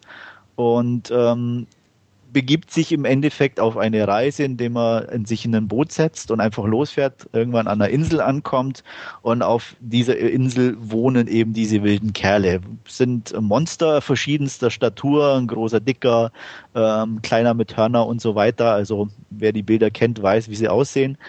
Und äh, im Endeffekt, ja, erlebt er da halt auf eine andere Art und Weise sein eigenes Familienleben ein bisschen nach. Ähm, jede, jede Monsterfigur repräsentiert ein bisschen andere Charaktereigenschaft beziehungsweise Person und ähm, er wird eben zum König dieser wilden Kelle ernannt und muss halt, ich sag mal, als Oberhaupt versuchen, diese Familie irgendwie auf Spur zu bringen und merkt dadurch halt selber, ähm, was er selber verbockt hat oder was halt auch in seiner Familie ein bisschen schief läuft. Und ja, und darum dreht sich eigentlich die ganze Geschichte. Ähm, optisch, äh, klasse Film, ähm, super Sprecher mit dabei für, für die einzelnen Monster und ähm, Max ist klasse, er ist nicht nervig, er passt irgendwie in die Rolle, äh, bringt die gut auf den Punkt. Ähm, Catherine Keener spielt die Mutter, äh, sehe ich sowieso ganz gern, auch wenn sie hier ein bisschen zu kurz kommt. Und ähm, ja, also für mich, wer sich ein bisschen damit anfreunden kann, mal einen Kinderfilm anzugucken, der eigentlich gar keiner ist, weil im Endeffekt geht es ja schon eher um eine Problemfamilie in Anführungsstrichen und äh, eben die Probleme in der Familie selber, die eben nur auf ein bisschen andere Art und Weise dargestellt werden, ähm, sollte unbedingt einen Blick riskieren. Ich habe mich gut unterhalten, fand den sehr gut umgesetzt, die Musik ist klasse, äh, die Stimmung kommt gut rüber. Hm, für mich definitiv eine 8 von 10. Also der interessiert mich jetzt durchaus. Ich glaube, ich habe als Kind mal das Buch vorgelesen bekommen oder so ähnlich, damals in den USA. Ich bin mir aber echt nicht sicher ähm, gegen so Kinderfilme, die nicht nur für Kinder sind, so wie das Labyrinth oder so, habe ich per se nichts einzuwenden. Und ähm, das Projekt hat mich sowieso schon interessiert. Es gab ja irgendwie ganz etliche Probleme beim Produzieren und man war sich nicht sicher, ob man jetzt Masken nimmt oder CGI und ähnliches. Und ähm, das, deswegen hatte ich das schon im Vorfeld verfolgt, das Ganze. Und das Interesse ist eigentlich nicht abgeklungen, das Ganze. Er steht nicht ganz weit oben auf meiner Liste, das gebe ich zu. Aber ähm, ich werde ihn mir definitiv mal angucken, bin sehr gespannt. Auch vor dem Hintergrund, das klang auch an, als er damals in die Kinos kam, dass er halt wirklich Themen behandelt, die viele Kinder eigentlich gar nicht so daraus sehen würden, wenn sie den Film gucken. Also nee, dass durchaus wirklich, dass aus wirklich ein erwachsenes Publikum auch so mit angesprochen wird. Und ähm, dementsprechend, ja, also hört sich gut an, was du erzählst. Und den Trailer fand ich auch schon nett, auf jeden Fall und bin einfach neugierig und dementsprechend werde ich den irgendwann in nicht allzu ferner Zukunft mal antesten, definitiv. Also ich hatte den schon länger im Blickfeld und äh, ja, ich habe jetzt gerade bei eBay zugeschlagen für 13 Euro inklusive Versand. ich bin aber nicht mehr verantwortlich. Ah, das Zünglein an der Waage, sagen wir so. ja. Nee, also wie gesagt, wie, wie, du schon sagst, es ist definitiv äh, schon ein, ein erwachsener Film. Ich meine, Kinder werden halt die Monster sehen, die ähm, trotz ihrer ja, weil sie Monster sind, aber einfach trotzdem irgendwie nett sind, äh, wie die rumtoben und mit Max rumtoben, das wird für die, denke ich, im, im Vordergrund stehen. Und äh, eben als erwachsener Zuseher siehst du einfach eben die Zusammenhänge, die Charaktereigenschaften und eben die Animositäten untereinander und das ist schon, schon recht cool gemacht und auch, äh, wie gesagt, durch die, die Sprecher gerade im Original ähm, kommt gut rüber und ähm, ja, also ja, ist eigentlich schon definitiv ein bisschen, trotz aller humorigen Anleihen in Anführungsstrichen, ein äh, doch relativ ernster Film irgendwo. Wolfgang? Ja, interessiert mich leider null.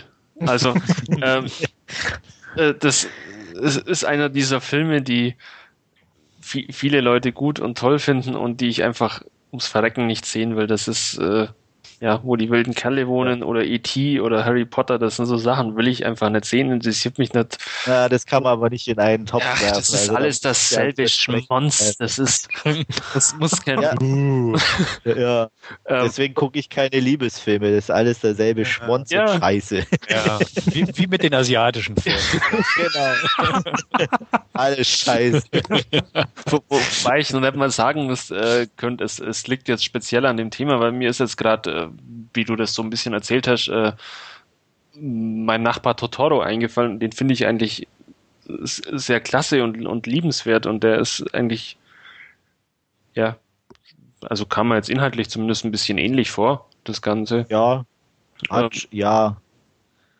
Von, von ich geht halt schon auch ein bisschen so um diese Familienprobleme und solche Geschichten, klar. Aber wird mich jetzt trotzdem nicht dazu verleiten, mir den Film anzuschauen.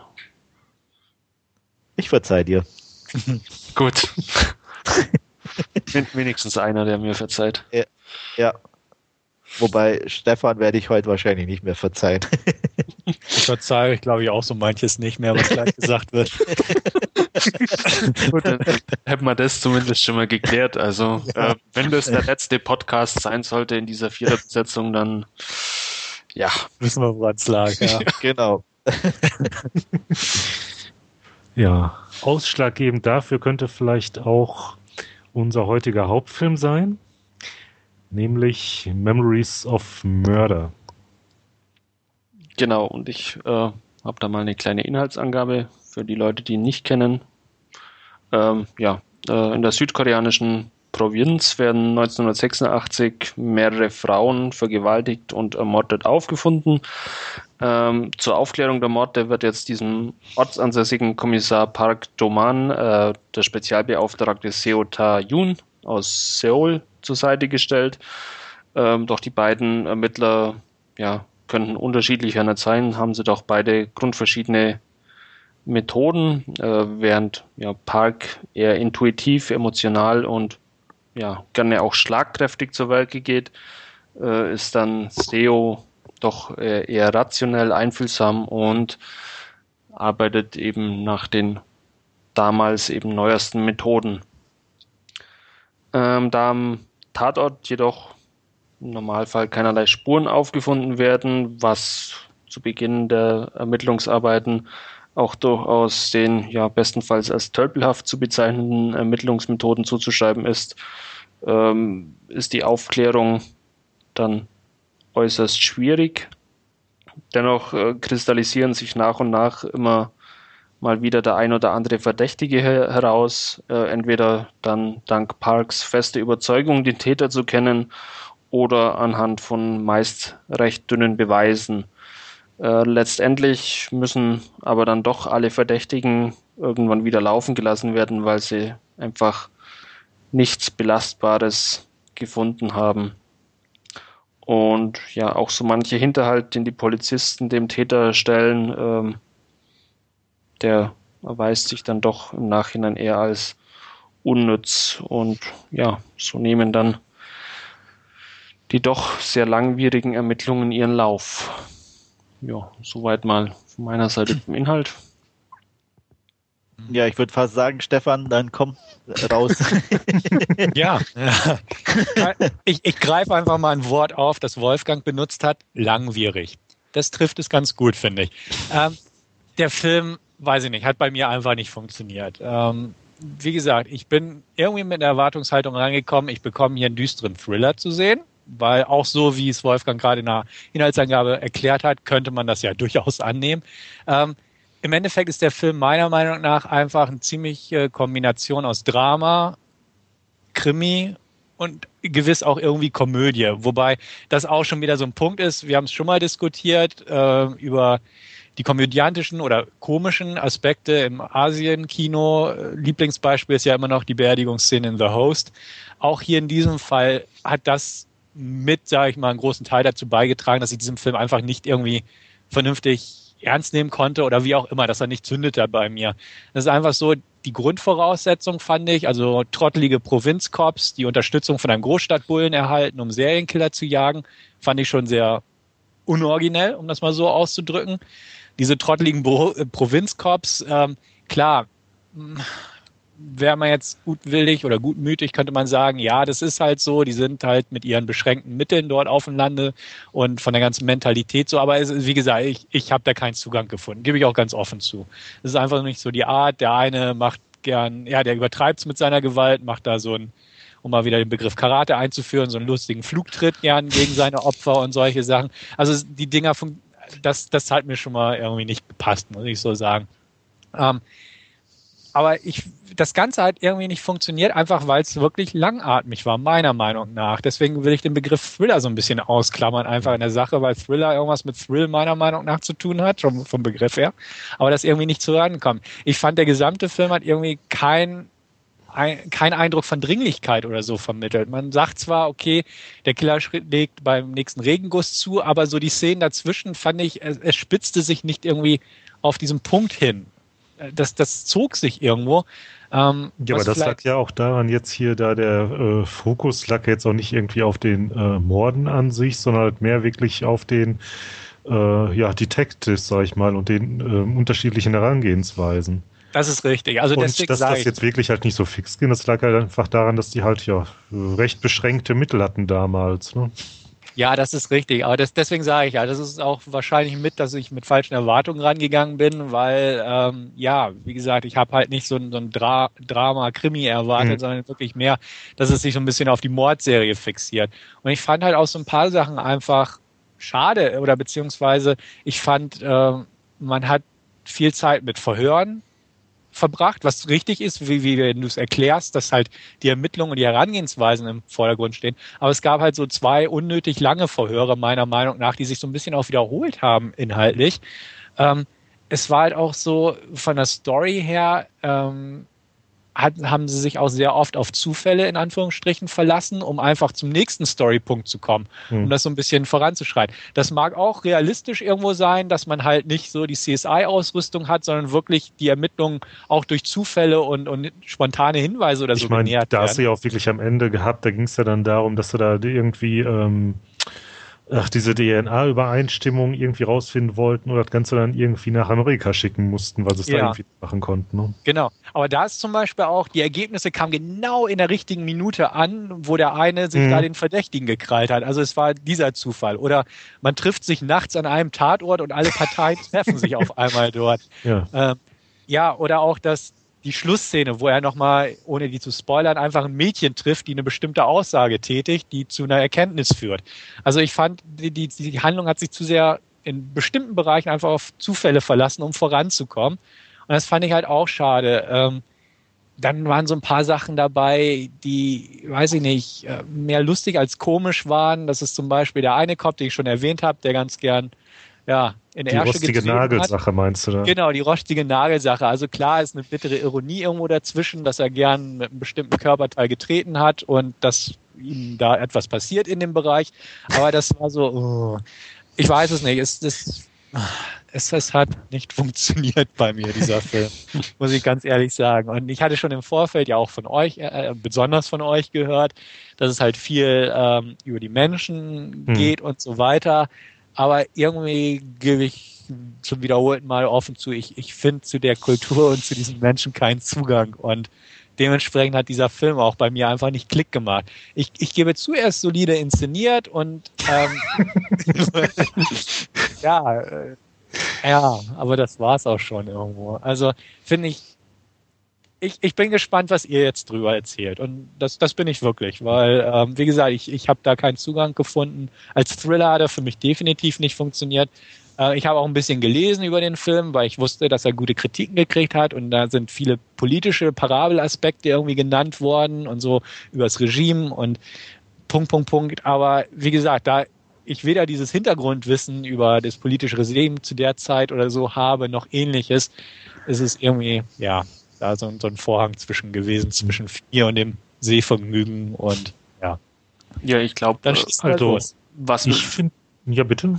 Also ich glaube, was man zu dem Film auf, auf, alle Fälle dazu sagen muss, ist, also, äh, dass er ja auf einer wahren Begebenheit mhm. passiert, die eben von 1986 bis 91 war es, glaube ich, in äh, Korea stattgefunden hat.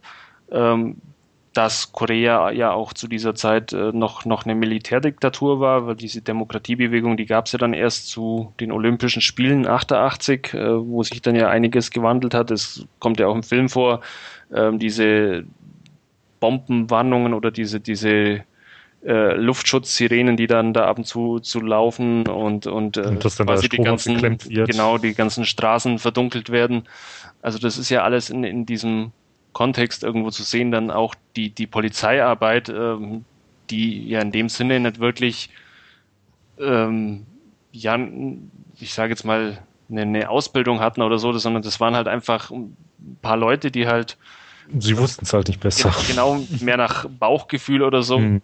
Ähm, da ihre Sachen ermittelt haben und, und eben nur ein paar wenige, wie eben dieser ähm, Spezialagent, der da aus, aus der Großstadt kommt und, und eben auch mal äh, beim FBI war und da mal zugeschaut hat, wie, wie man so eine Ermittlung eigentlich tätigt. Aber ansonsten sind es ja eher dann doch die einfach gestrickten ähm, Leute, die halt ihre, ja, ich sage jetzt mal, die üblichen Verdächtigen äh, aufbringen und, und denen dann versuchen, ein Geständnis abzuringen irgendwo.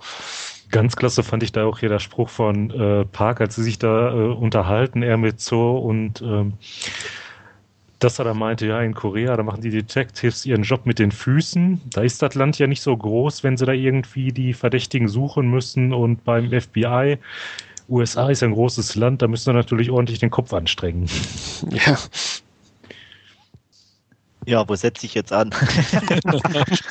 ähm, ich kann schon irgendwo in einer gewissen Weise nachvollziehen, was Stefan gesagt hat. Was ich nicht ganz verstehe, ist, ich finde den irgendwie bei Weitem nicht, nicht lustig irgendwie. Also selbst diese, es sind für mich auch, auch eigentlich keine lustigen Situationen. Es wirkt am Anfang vielleicht noch auf den ersten Blick so, aber gerade zum Beispiel den, wo du angesprochen hast mit seinem Fußtick, ähm, der kann nichts anderes. Das ist das Einzige, was ihn überhaupt für seinen Polizeidienst qualifiziert. Er rennt nur dem anderen hinterher und das Einzige, wo er glänzen kann, ist im Polizeidienst, wenn er den einen einfach mit seinem Fuß ein paar reinkicken kann und denen dann irgendwo dieses Geständnis erpressen kann.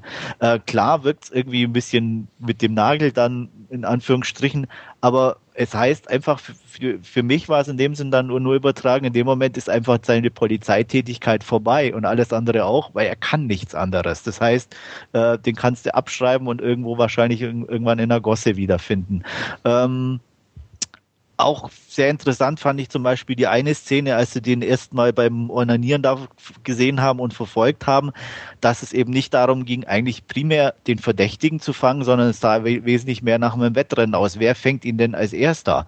Und auch eben einfach diese Konkurrenz unter den dreien. Und das fand ich einfach klar, es ist irgendwo ein bisschen plakativ, aber äh, trotzdem gut rübergebracht. Und, ähm, und auch von den Zufällen her, ähm, ja, okay, ich, wie gesagt, man, man sieht es schon, aber irgendwo, mhm. wenn ich da zum Beispiel erst äh, in die andere Richtung gehe und Triangle, wo wir gesehen hatten, ähm, naja, da hatte ich wesentlich mehr mit den Zufällen zu kämpfen, ähm, als, als jetzt zum Beispiel bei so einem Film. Oder da gibt es, denke ich, meiner Meinung nach wesentlich blödere Beispiele, äh, als sich jetzt da an zwei Szenen da das irgendwie festzumachen. Und ähm, wie gesagt, ich, ich, ich sehe es so, dass es schon irgendwo natürlich die Story in dem Moment vorantreibt.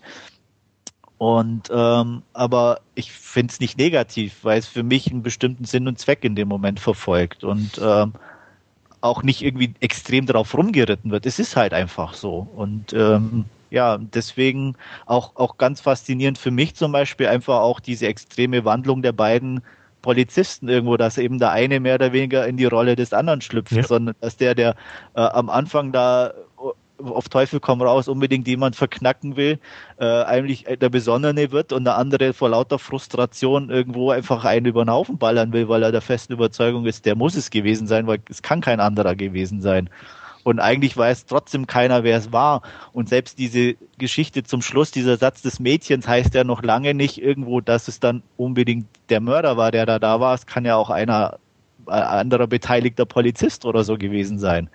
Also auch dieses ein bisschen offen lassen, wie es wirklich sein sollte oder sein gewesen könnte, fand ich extrem gut. Und ähm, wie gesagt, mir hat sich dieses das, das Lustige eigentlich nie so richtig eingestellt. Also weil ich es eigentlich eher immer irgendwie so eher schon bitter fand einfach. Und, und klar, es ist ja eine total andere Mentalität, aber ähm, auch selbst der, der, der erste behinderte Verdächtige, ähm, ja, selbst in, in, gewissen komischen Momenten hatte ich eigentlich eher Mitleid mit dem, als dass das irgendwie komisch wirkte, auf mich zumindest. Und ja gut, dass ich den Behinderten nicht lustig fand, das möchte ich mal auch klar Nein, aber, aber ich sag mal so, die, allein der Umgang insgesamt dann war ähm, schon, aber ich sag mal, kann man schon auch die anderen Sachen so ein bisschen sehen. Wie gesagt, ich verstehe das schon, aber für mich persönlich äh, war der eigentlich nie witzig in dem Moment oder oder oder auch dieses diese oder mein ja witzig ist sowieso das falsche Wort, aber auch dieses dieses lustig oder so hat sich bei mir nie eingestellt und deswegen funktioniert bei mir zumindest der Film auch. Okay. Ja, doch, also wie gesagt, da hatte ich irgendwie, ich, ich verstehe das auch, der Witz, in Anführungsstrichen dann halt, ähm, tragisch gemeint, weil da war auch irgendwas mit dieser Sexszene, die am Anfang war, die, da hat er ja auch irgendwie Probleme gehabt im Bett mit seiner Frau oder so. Ja. Wenn ich mich recht entsinne. Natürlich ist das nicht haha witzig, sondern auf eine gewisse Weise klar, passt das zu seiner tragischen Figur irgendwo oder tragisch-komischen Figur, wie ich das so denn sehe. Ja. Ähm, klar, das, das sehe ich schon. Also, das, da waren keine Brüller, das aber so, ach, die Leute, die beiden Polizisten, die da den beim ersten Tatort die Böschung runterstolpern und hin, sich hinpacken und ach, solche Sachen einfach. Das, das war nicht meins. Also ich, ich kann es verstehen, dass es halt kein, kein Schenkelklopfer-Humor war, aber es ist, war irgendwie so, habe ich es dann doch aufgefasst. Und wo du gerade den, den äh, geistig Zurückgebliebenen erwähnt hast, das war auch so ein Punkt, den ich nicht verstanden habe. Also beziehungsweise, ich weiß nicht, ich, ich gebe zu, ich habe ihn auf Deutsch geguckt, den Film, und nicht irgendwie im Original mit Untertiteln. Aber worauf das hinaus will, was, was er berichtet hat und was ja auch aufgezeichnet wurde und wo auch der gute Cop aus Seoul da in der Nähe war, dass, dass er, wie er es geschildert hat, den Tatort, was dann am Ende als groß, also nicht als große Überraschung, aber als, als große Erkenntnis irgendwo präsentiert wurde, das ist mir doch auch da gleich aufgefallen, dass das nicht aus der Ich-Perspektive geschildert hat, sondern aus der dritten Perspektive. Und das, das sind auch so Punkte, die sich irgendwie bei mir, wie gesagt, irgendwie aufaddiert haben. Da weiß ich jetzt gerade gar nicht. Ich, doch, doch, ist ja? im Original auch so, ja, ja. Okay. Ähm, also er erzählt es nicht direkt aus der dritten Person, aber schon so, dass man merkt, dass er eigentlich alles andere ich erzählt oder so oder wie er es sagen soll mhm. und da einfach so mehr beschreibend ist, definitiv. Mhm. Ähm, aber wie gesagt, für mich in dem Moment, klar, als Zuschauer weißt du es, aber es war jetzt auch für mich nicht negativ, weil ich es weiß, weil auch für mich eben der Hauptaugenmerk eben nicht darauf lag, wer ist der Mörder, mhm. sondern eben auf die Entwicklung eben der einzelnen Personen und wie, wie, wie, wie geht das weiter. Und ähm, dass die das in dem Moment nicht kapieren, ist sowieso klar, die Dorfpolizisten. Und es war für mich eben auch, aber andererseits auch eben so noch ein Hinweis, dass eigentlich so der Supercop eben auch kein so Supercop ist. Er stand einem oft nur rum, hat einen auf cool gemacht, weil er das beim FBI so gesehen hat. Eigentlich wusste sowieso keiner, was er genau macht. Ähm, äh, jeder war oder er kam halt irgendwann mit, mit einer Idee ran, die aber dann sich vielleicht auch nicht als so toll rausgestellt hat und eben deswegen auch im Laufe der Zeit das so ein bisschen eben umgefallen äh, oder eher umgefallen ist und, und immer frustrierter wurde. Und das hat sich dann eben so über die, die den Film einfach so eingespielt oder äh, abgespielt, das Ganze. Mhm. Deswegen, wie gesagt, war mir auch gleich klar, klar erzählt er das irgendwie beschreibend. Äh, der hat das wahrscheinlich wirklich gesehen, aber für mich war es eben kein, kein, kein negativer Punkt in dem Moment. Mhm. Also ich muss dazu auch sagen, wie gesagt, dieses, ich, ich fand es halt sehr holprig, das Ganze. Und auch, wie gesagt, von dem Humor her und so. Ich fand dadurch, also auch dass die, die, die wirklich düsteren Szenen, wo da auch zwei oder drei zumindest drin waren, die, die Anfangsszene, wo die erste Leiche gefunden wurde, oder die Szene, wo die Frau ähm, da zur Fabrik läuft. Mhm. Und ähm, also das, das fand ich, das, das waren richtig gute, düstere Thriller-Sequenzen, die auch schön atmosphärisch funktioniert haben, wo das Ganze aber drumrum wiederum im Kontext halt nicht so ganz passt. Also das war, möchte ich wiederum sagen, vielleicht, ich hätte mir einfach so einen düsteren Thriller vielleicht in diesem Stil gewünscht, aber so wirkt es halt wie punktuelle Thriller-Elemente in einem, ja, Drama-Krimi-Kontext irgendwo. Ich persönlich fand es halt holprig.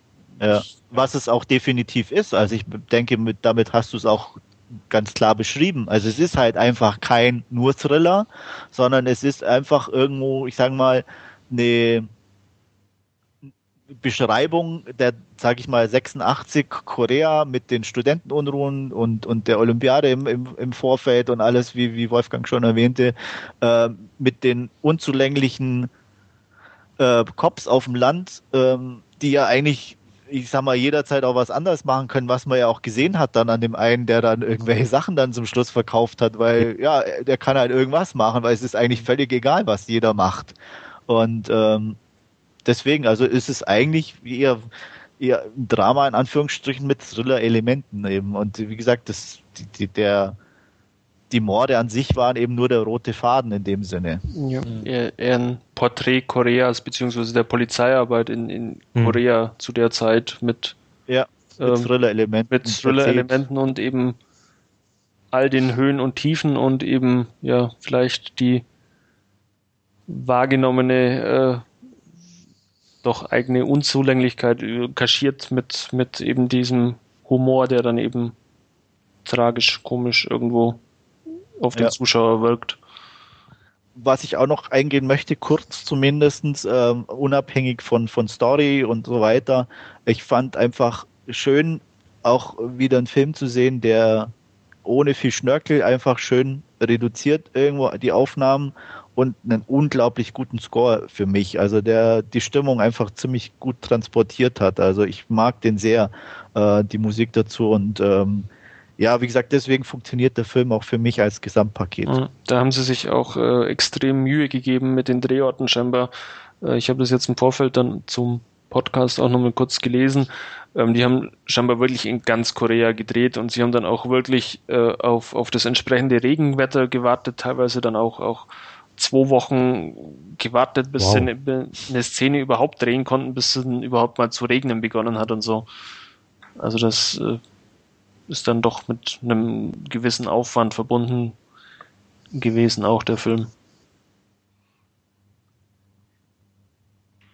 Ja, also ich, wie gesagt, mag ihn, ich mochte ihn von Anfang an.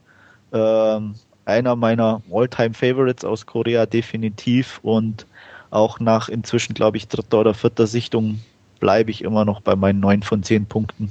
Und da wird sich, glaube ich, auch nichts dran ändern. Ja, geht, geht mir genauso. War auch einer der frühen, frühen Asien-Filme, die ich gesehen habe, ähm, weil eben damals auch, auch schon immer, wenn es hieß, was, was muss man denn gesehen haben oder was sollte man gesehen haben, immer Memories of Murder eigentlich genannt wurde und ähm, war auch für mich ke keinesfalls enttäuschend, war einer und ist einer nach wie vor der besten koreanischen Filme, die ich kenne. Ähm, wird es vermutlich auch noch einige Zeit so bleiben und ähm, das ja wirklich äh, ja ein Film ist aus, aus der Hochzeit quasi des koreanischen Kinos, wo ja wirklich etliche gute Filme kamen. Aber da ist der dann doch nochmal eine ganze Stufe drüber, meiner Meinung nach. Also auch von mir neun von zehn Punkten. Ja, ganz äh, so hoch schneidet er bei mir dann doch nicht ab. Bei mir sind es dann in Anführungszeichen nur äh, starke acht Narrenkappen. Ja, und von mir bekommt er dann. äh, Stefan, bist du noch da? Es rauscht so. Gute drei von zehn. ja. Drei Narrenkappen, gute zur Tendenz vier hin. Wie gesagt, also ich gebe es zu, ähm, Ich habe dazu keinen Zugang gefunden. Und es klingt verständlich, wie ihr das beschreibt und deswegen ähm, streiten wir uns hier, glaube ich, auch heute nicht. Äh, nee. Äh, aber wie gesagt, da es, mich einfach irgendwie nicht getroffen, berührt oder sonst was hat, ähm, gebe ich halt wirklich nur gute drei von zehn. Und, nee, es ist äh, ja, ja durchaus nachvollziehbar. Also ja, wir hatten halt gehofft, dass es einer für dich wäre, weil, wie gesagt, in unseren Augen der Slapstick-Anteil ja nicht da ist, aber du hast ihn ja doch ein bisschen zumindest wahrgenommen. Auf jeden Fall kann man, glaube ich, festhalten, wenn es kein asiatischer Horrorfilm ist, solltest du ihn auslassen. ja, gut möglich. Ja, aber ich habe es versucht, muss man. Ja, nein, muss ja. man klar. Also vielleicht sollten wir in ja einer der nächsten Ausgaben mal Infernal Affairs oder so nehmen. Ich glaube, ja ich weiß nicht. Ich glaube, selbst da hey, findet er ein Haar in der Suppe. Wird, auch nicht passen, weil es eben kein, kein Actionfilm ist und kein. Nee, außerdem gibt es da schon ein gutes US-Remake und. Ja, wohl so gut fand ja ich schon. das Remake nicht. Das war in Ordnung. Okay. Ja, also. Nee, ja. Solide. Solide. Solide. Solide Kost, ja. Ja. ja. Ich, ich, ich bekenne hier jetzt auch offiziell, ich gebe es auf. ich werde keinen, keinen asiatischen Film mehr äh, empfehlen. Und nee. mal gucken, ne? Ja, ja. ja. Irgendwann. Naja. Ja. okay. Ja, ja, soweit alles zum Alten. Heute gibt es allerdings auch eine kleine Neuerung. Denn nachdem wir ja nun mal wieder ein klein wenig Feedback von euch bekommen haben, greifen wir doch direkt mal einen der Vorschläge auf und versuchen euch jetzt regelmäßig am Ende des Podcasts eine kleine äh, Top-Liste, also eine Liste unserer Favoriten zu präsentieren. Ähm, diesmal die Kategorie Aliens, also Aliens in Film. Ja, was ist da unser Highlight? Ja, ja, wir sollten vielleicht noch kurz anmerken, dass wir es ein bisschen anders machen. Wir haben also nicht so eine übliche Top 5 oder Richtig. Top 10 wie jeder andere auch, sondern wir machen eine Top irgendwas und zwar je nachdem, wie viele Leute da sind. Also heute sind wir vier, machen wir also eine Top 4 und jeder macht nur einen Vorschlag, damit das Ganze auch schön knackig und kurz bleibt. Und deswegen sage ich gleich, mein Alltime favorite aller Zeiten ist und bleibt Predator. Der ist cool, brutal, coolen Sound, der rockt. Deswegen Predator für mich. Gute Wahl. ja, muss ich auch sagen. ja, ich habe mich da ein bisschen äh, schwer getan. Ich hatte da eigentlich zwei, die ich da favorisiere. Zum einen wäre es ja Doctor Who, der letzte der Time Lords gewesen, der mittlerweile in seiner elften Inkarnation durch die Fernsehlandschaft läuft, aber ja, musste dann doch, ja, die Niederlage eingestehen gegenüber natürlich dem Alien schlechthin, nämlich Hans-Rudi Gigas Alien. Ja, ich finde es einfach klasse schon seit dem ersten Film. Ähm, ja, ich meine, brauche ich auch gar nicht großartig zu sagen, jeder kennt es, jeder sollte es kennen. Vor allem den Facehugger, also tolles Viech. Jo, auch definitiv ganz weit oben anzusiedeln. Ja. Und ja. Ähm, da wir uns ja nicht abgesprochen haben mit unserer Top-4-Liste, ähm, kann ich mich da René jetzt eben an diesem Punkt anschließen. Äh, für mich auch Alien in all seinen Inkarnationen, ob ähm, als Eier auf dem Boden oder Facehugger oder Chestbuster oder dann ausgewachsen, ähm, einfach scary as hell immer noch und einer der ja, faszinierendsten Filmkreaturen überhaupt vielleicht. Also wirklich ähm, auch das Alien, das Top-Alien, meiner Meinung nach. Also ich schließe mich insgesamt mehr Andreas an, weil ich sagen muss, ähm, der Predator ist einfach ein cooler Badass. Auch im Vergleich zu Alien vs. Predator ist er einfach cooler als die anderen Viecher. Beide coole Geschöpfe, aber im Vergleich, wie gesagt, Tendenz Richtung Predator. Ähm, an sich wollte ich auch nochmal einfach, um ja die etwas sexy Seite von den Außerirdischen nochmal zu akzentuieren, Species einfach ins Feld führen. Nicht, weil es jetzt ein besonders cooler Außerirdischer ist, weil, wie gesagt, da fällt meine Stimme definitiv Richtung Predator, sondern einfach, ich mochte Natascha Henstridge sehr gern. Klar ist es nur außerirdische DNA, die mit menschlichen gekreuzt wird, um Seal und Eve und so weiter zu erschaffen. Aber ich fand die Reihe eigentlich ganz nett. Ähm, erster Film solide gemacht von Roger Donaldson, Natasha Henstridge, Sexy Alien. Und Michelle Williams hat sie ja früher gespielt in einer kleineren Version, Ben Kingsley und so dabei. Der zweite Teil, herrlicher Trash, ähm, der lustigen Art, natürlich ein Scheißfilm im Prinzip, aber doch, doch unterhaltsam und ganz lustig auf seine gewisse Weise. Es kamen noch zwei Direct-to-Video-Sequels dazu. Äh, Im dritten Teil ist Natascha zumindest kurz noch zu sehen. Als sie stirbt, geht die Franchise eigentlich auch baden, weil danach kommt einfach nichts mehr Gutes. Ähm, Species einfach ein nettes Produkt mit einer sexy Außerirdischen, aber insgesamt, weil wir uns wirklich nicht abgesprochen haben, hätte ich spontan auch gesagt, Predator ist eigentlich der coolste Motherfucker from not planet Earth. genau. Äh, bei Species, da hat doch am Ende, da kommt doch auch dann äh, noch, noch so eine, so eine Kreatur, die ist doch auch von Giga, wenn mich nicht alles täuscht jetzt, oder? Das kann sein. Das ganze Ding ist, also die, die Seal, wenn sie nicht halt als Natascha genau. rumläuft, sondern verwandelt ist, ist auch von Giga, auch von Giga ja. gestaltet. Auch eine Traumsequenz im ersten Teil mit so einem Zug, da ist auch der Zug von Giga, also mhm. da war er auch aktiv am Gestalten mit beteiligt. Ja, vielleicht sollten sie mal einen Film drehen, Aliens vs. Predator oder so. Aliens vs. Predators vs. Species. Yes. Oder so. Das wäre bestimmt auch mal eine Kombi. Ja. ja. Natascha, Natascha Henstridge, was macht die momentan? Ich weiß ich gar nicht. Nicht viel. Also vor ein paar Jahren gab es mal irgendwie so eine Agentenserie oder irgendwas, was sie noch gedreht hat, aber das ist dann, glaube ich, auch das Letzte, was ich weiß. Ja, sie hat She Spies gedreht, ja, genau. so hieß die nämlich. So, so hieß das, genau. Dann war sie aber auch bei dieser ähm, Präsidentenserie, wo Gina Davis irgendwie die Präsidentin der USA gespielt hat. Da hat sie irgendwie auch eine recht große Rolle. Ja, naja, ich sehe es jetzt hier gerade. Welcome Mrs. President. Da war ja. sie dabei, 16 Folgen dabei. Ja. Was haben wir denn hier sonst? Sonst irgendwie Serien. Eli Stone, 26 ja, genau, Folgen. Äh, irgendwie eine TV-Geschichte hier. You Lucky Dog sagt mir auch gar nichts. Nee.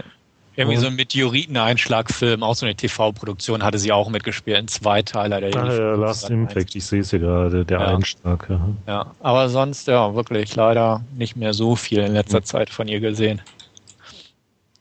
Tja. Ja, aber ich denke, ganz gute Aliens erwischt. Mhm.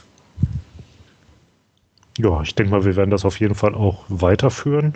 Ja, vielleicht sollte man auch sagen, irgendwie Top-Vorschläge werden auch im Forum gerne angenommen, wenn da jemand irgendwie unsere Top von irgendwas hören will. Genau. Natürlich auch generell Vorschläge, Anregungen jeglicher Art. Vielleicht nehmen wir es ja sogar mit auf, haben wir jetzt auch. Ja. Ja. Und ansonsten, wer nicht im Forum unterwegs ist, kann es das natürlich auch per E-Mail zukommen lassen. Wie immer natürlich an podcast.dvdnah.com. Ja, und an dieser Stelle bleibt mir eigentlich nur noch zu sagen, ich hoffe, ihr hattet auch wieder ein bisschen Spaß am Hören. Und ja, bis zum nächsten Mal. Ciao. Bis dann. Tschüss. Jo, auf Wiederhören. Bis zum nächsten Mal. Macht's gut. Jo, vielen Dank fürs Zuhören und bis zum nächsten Mal. Tschüss.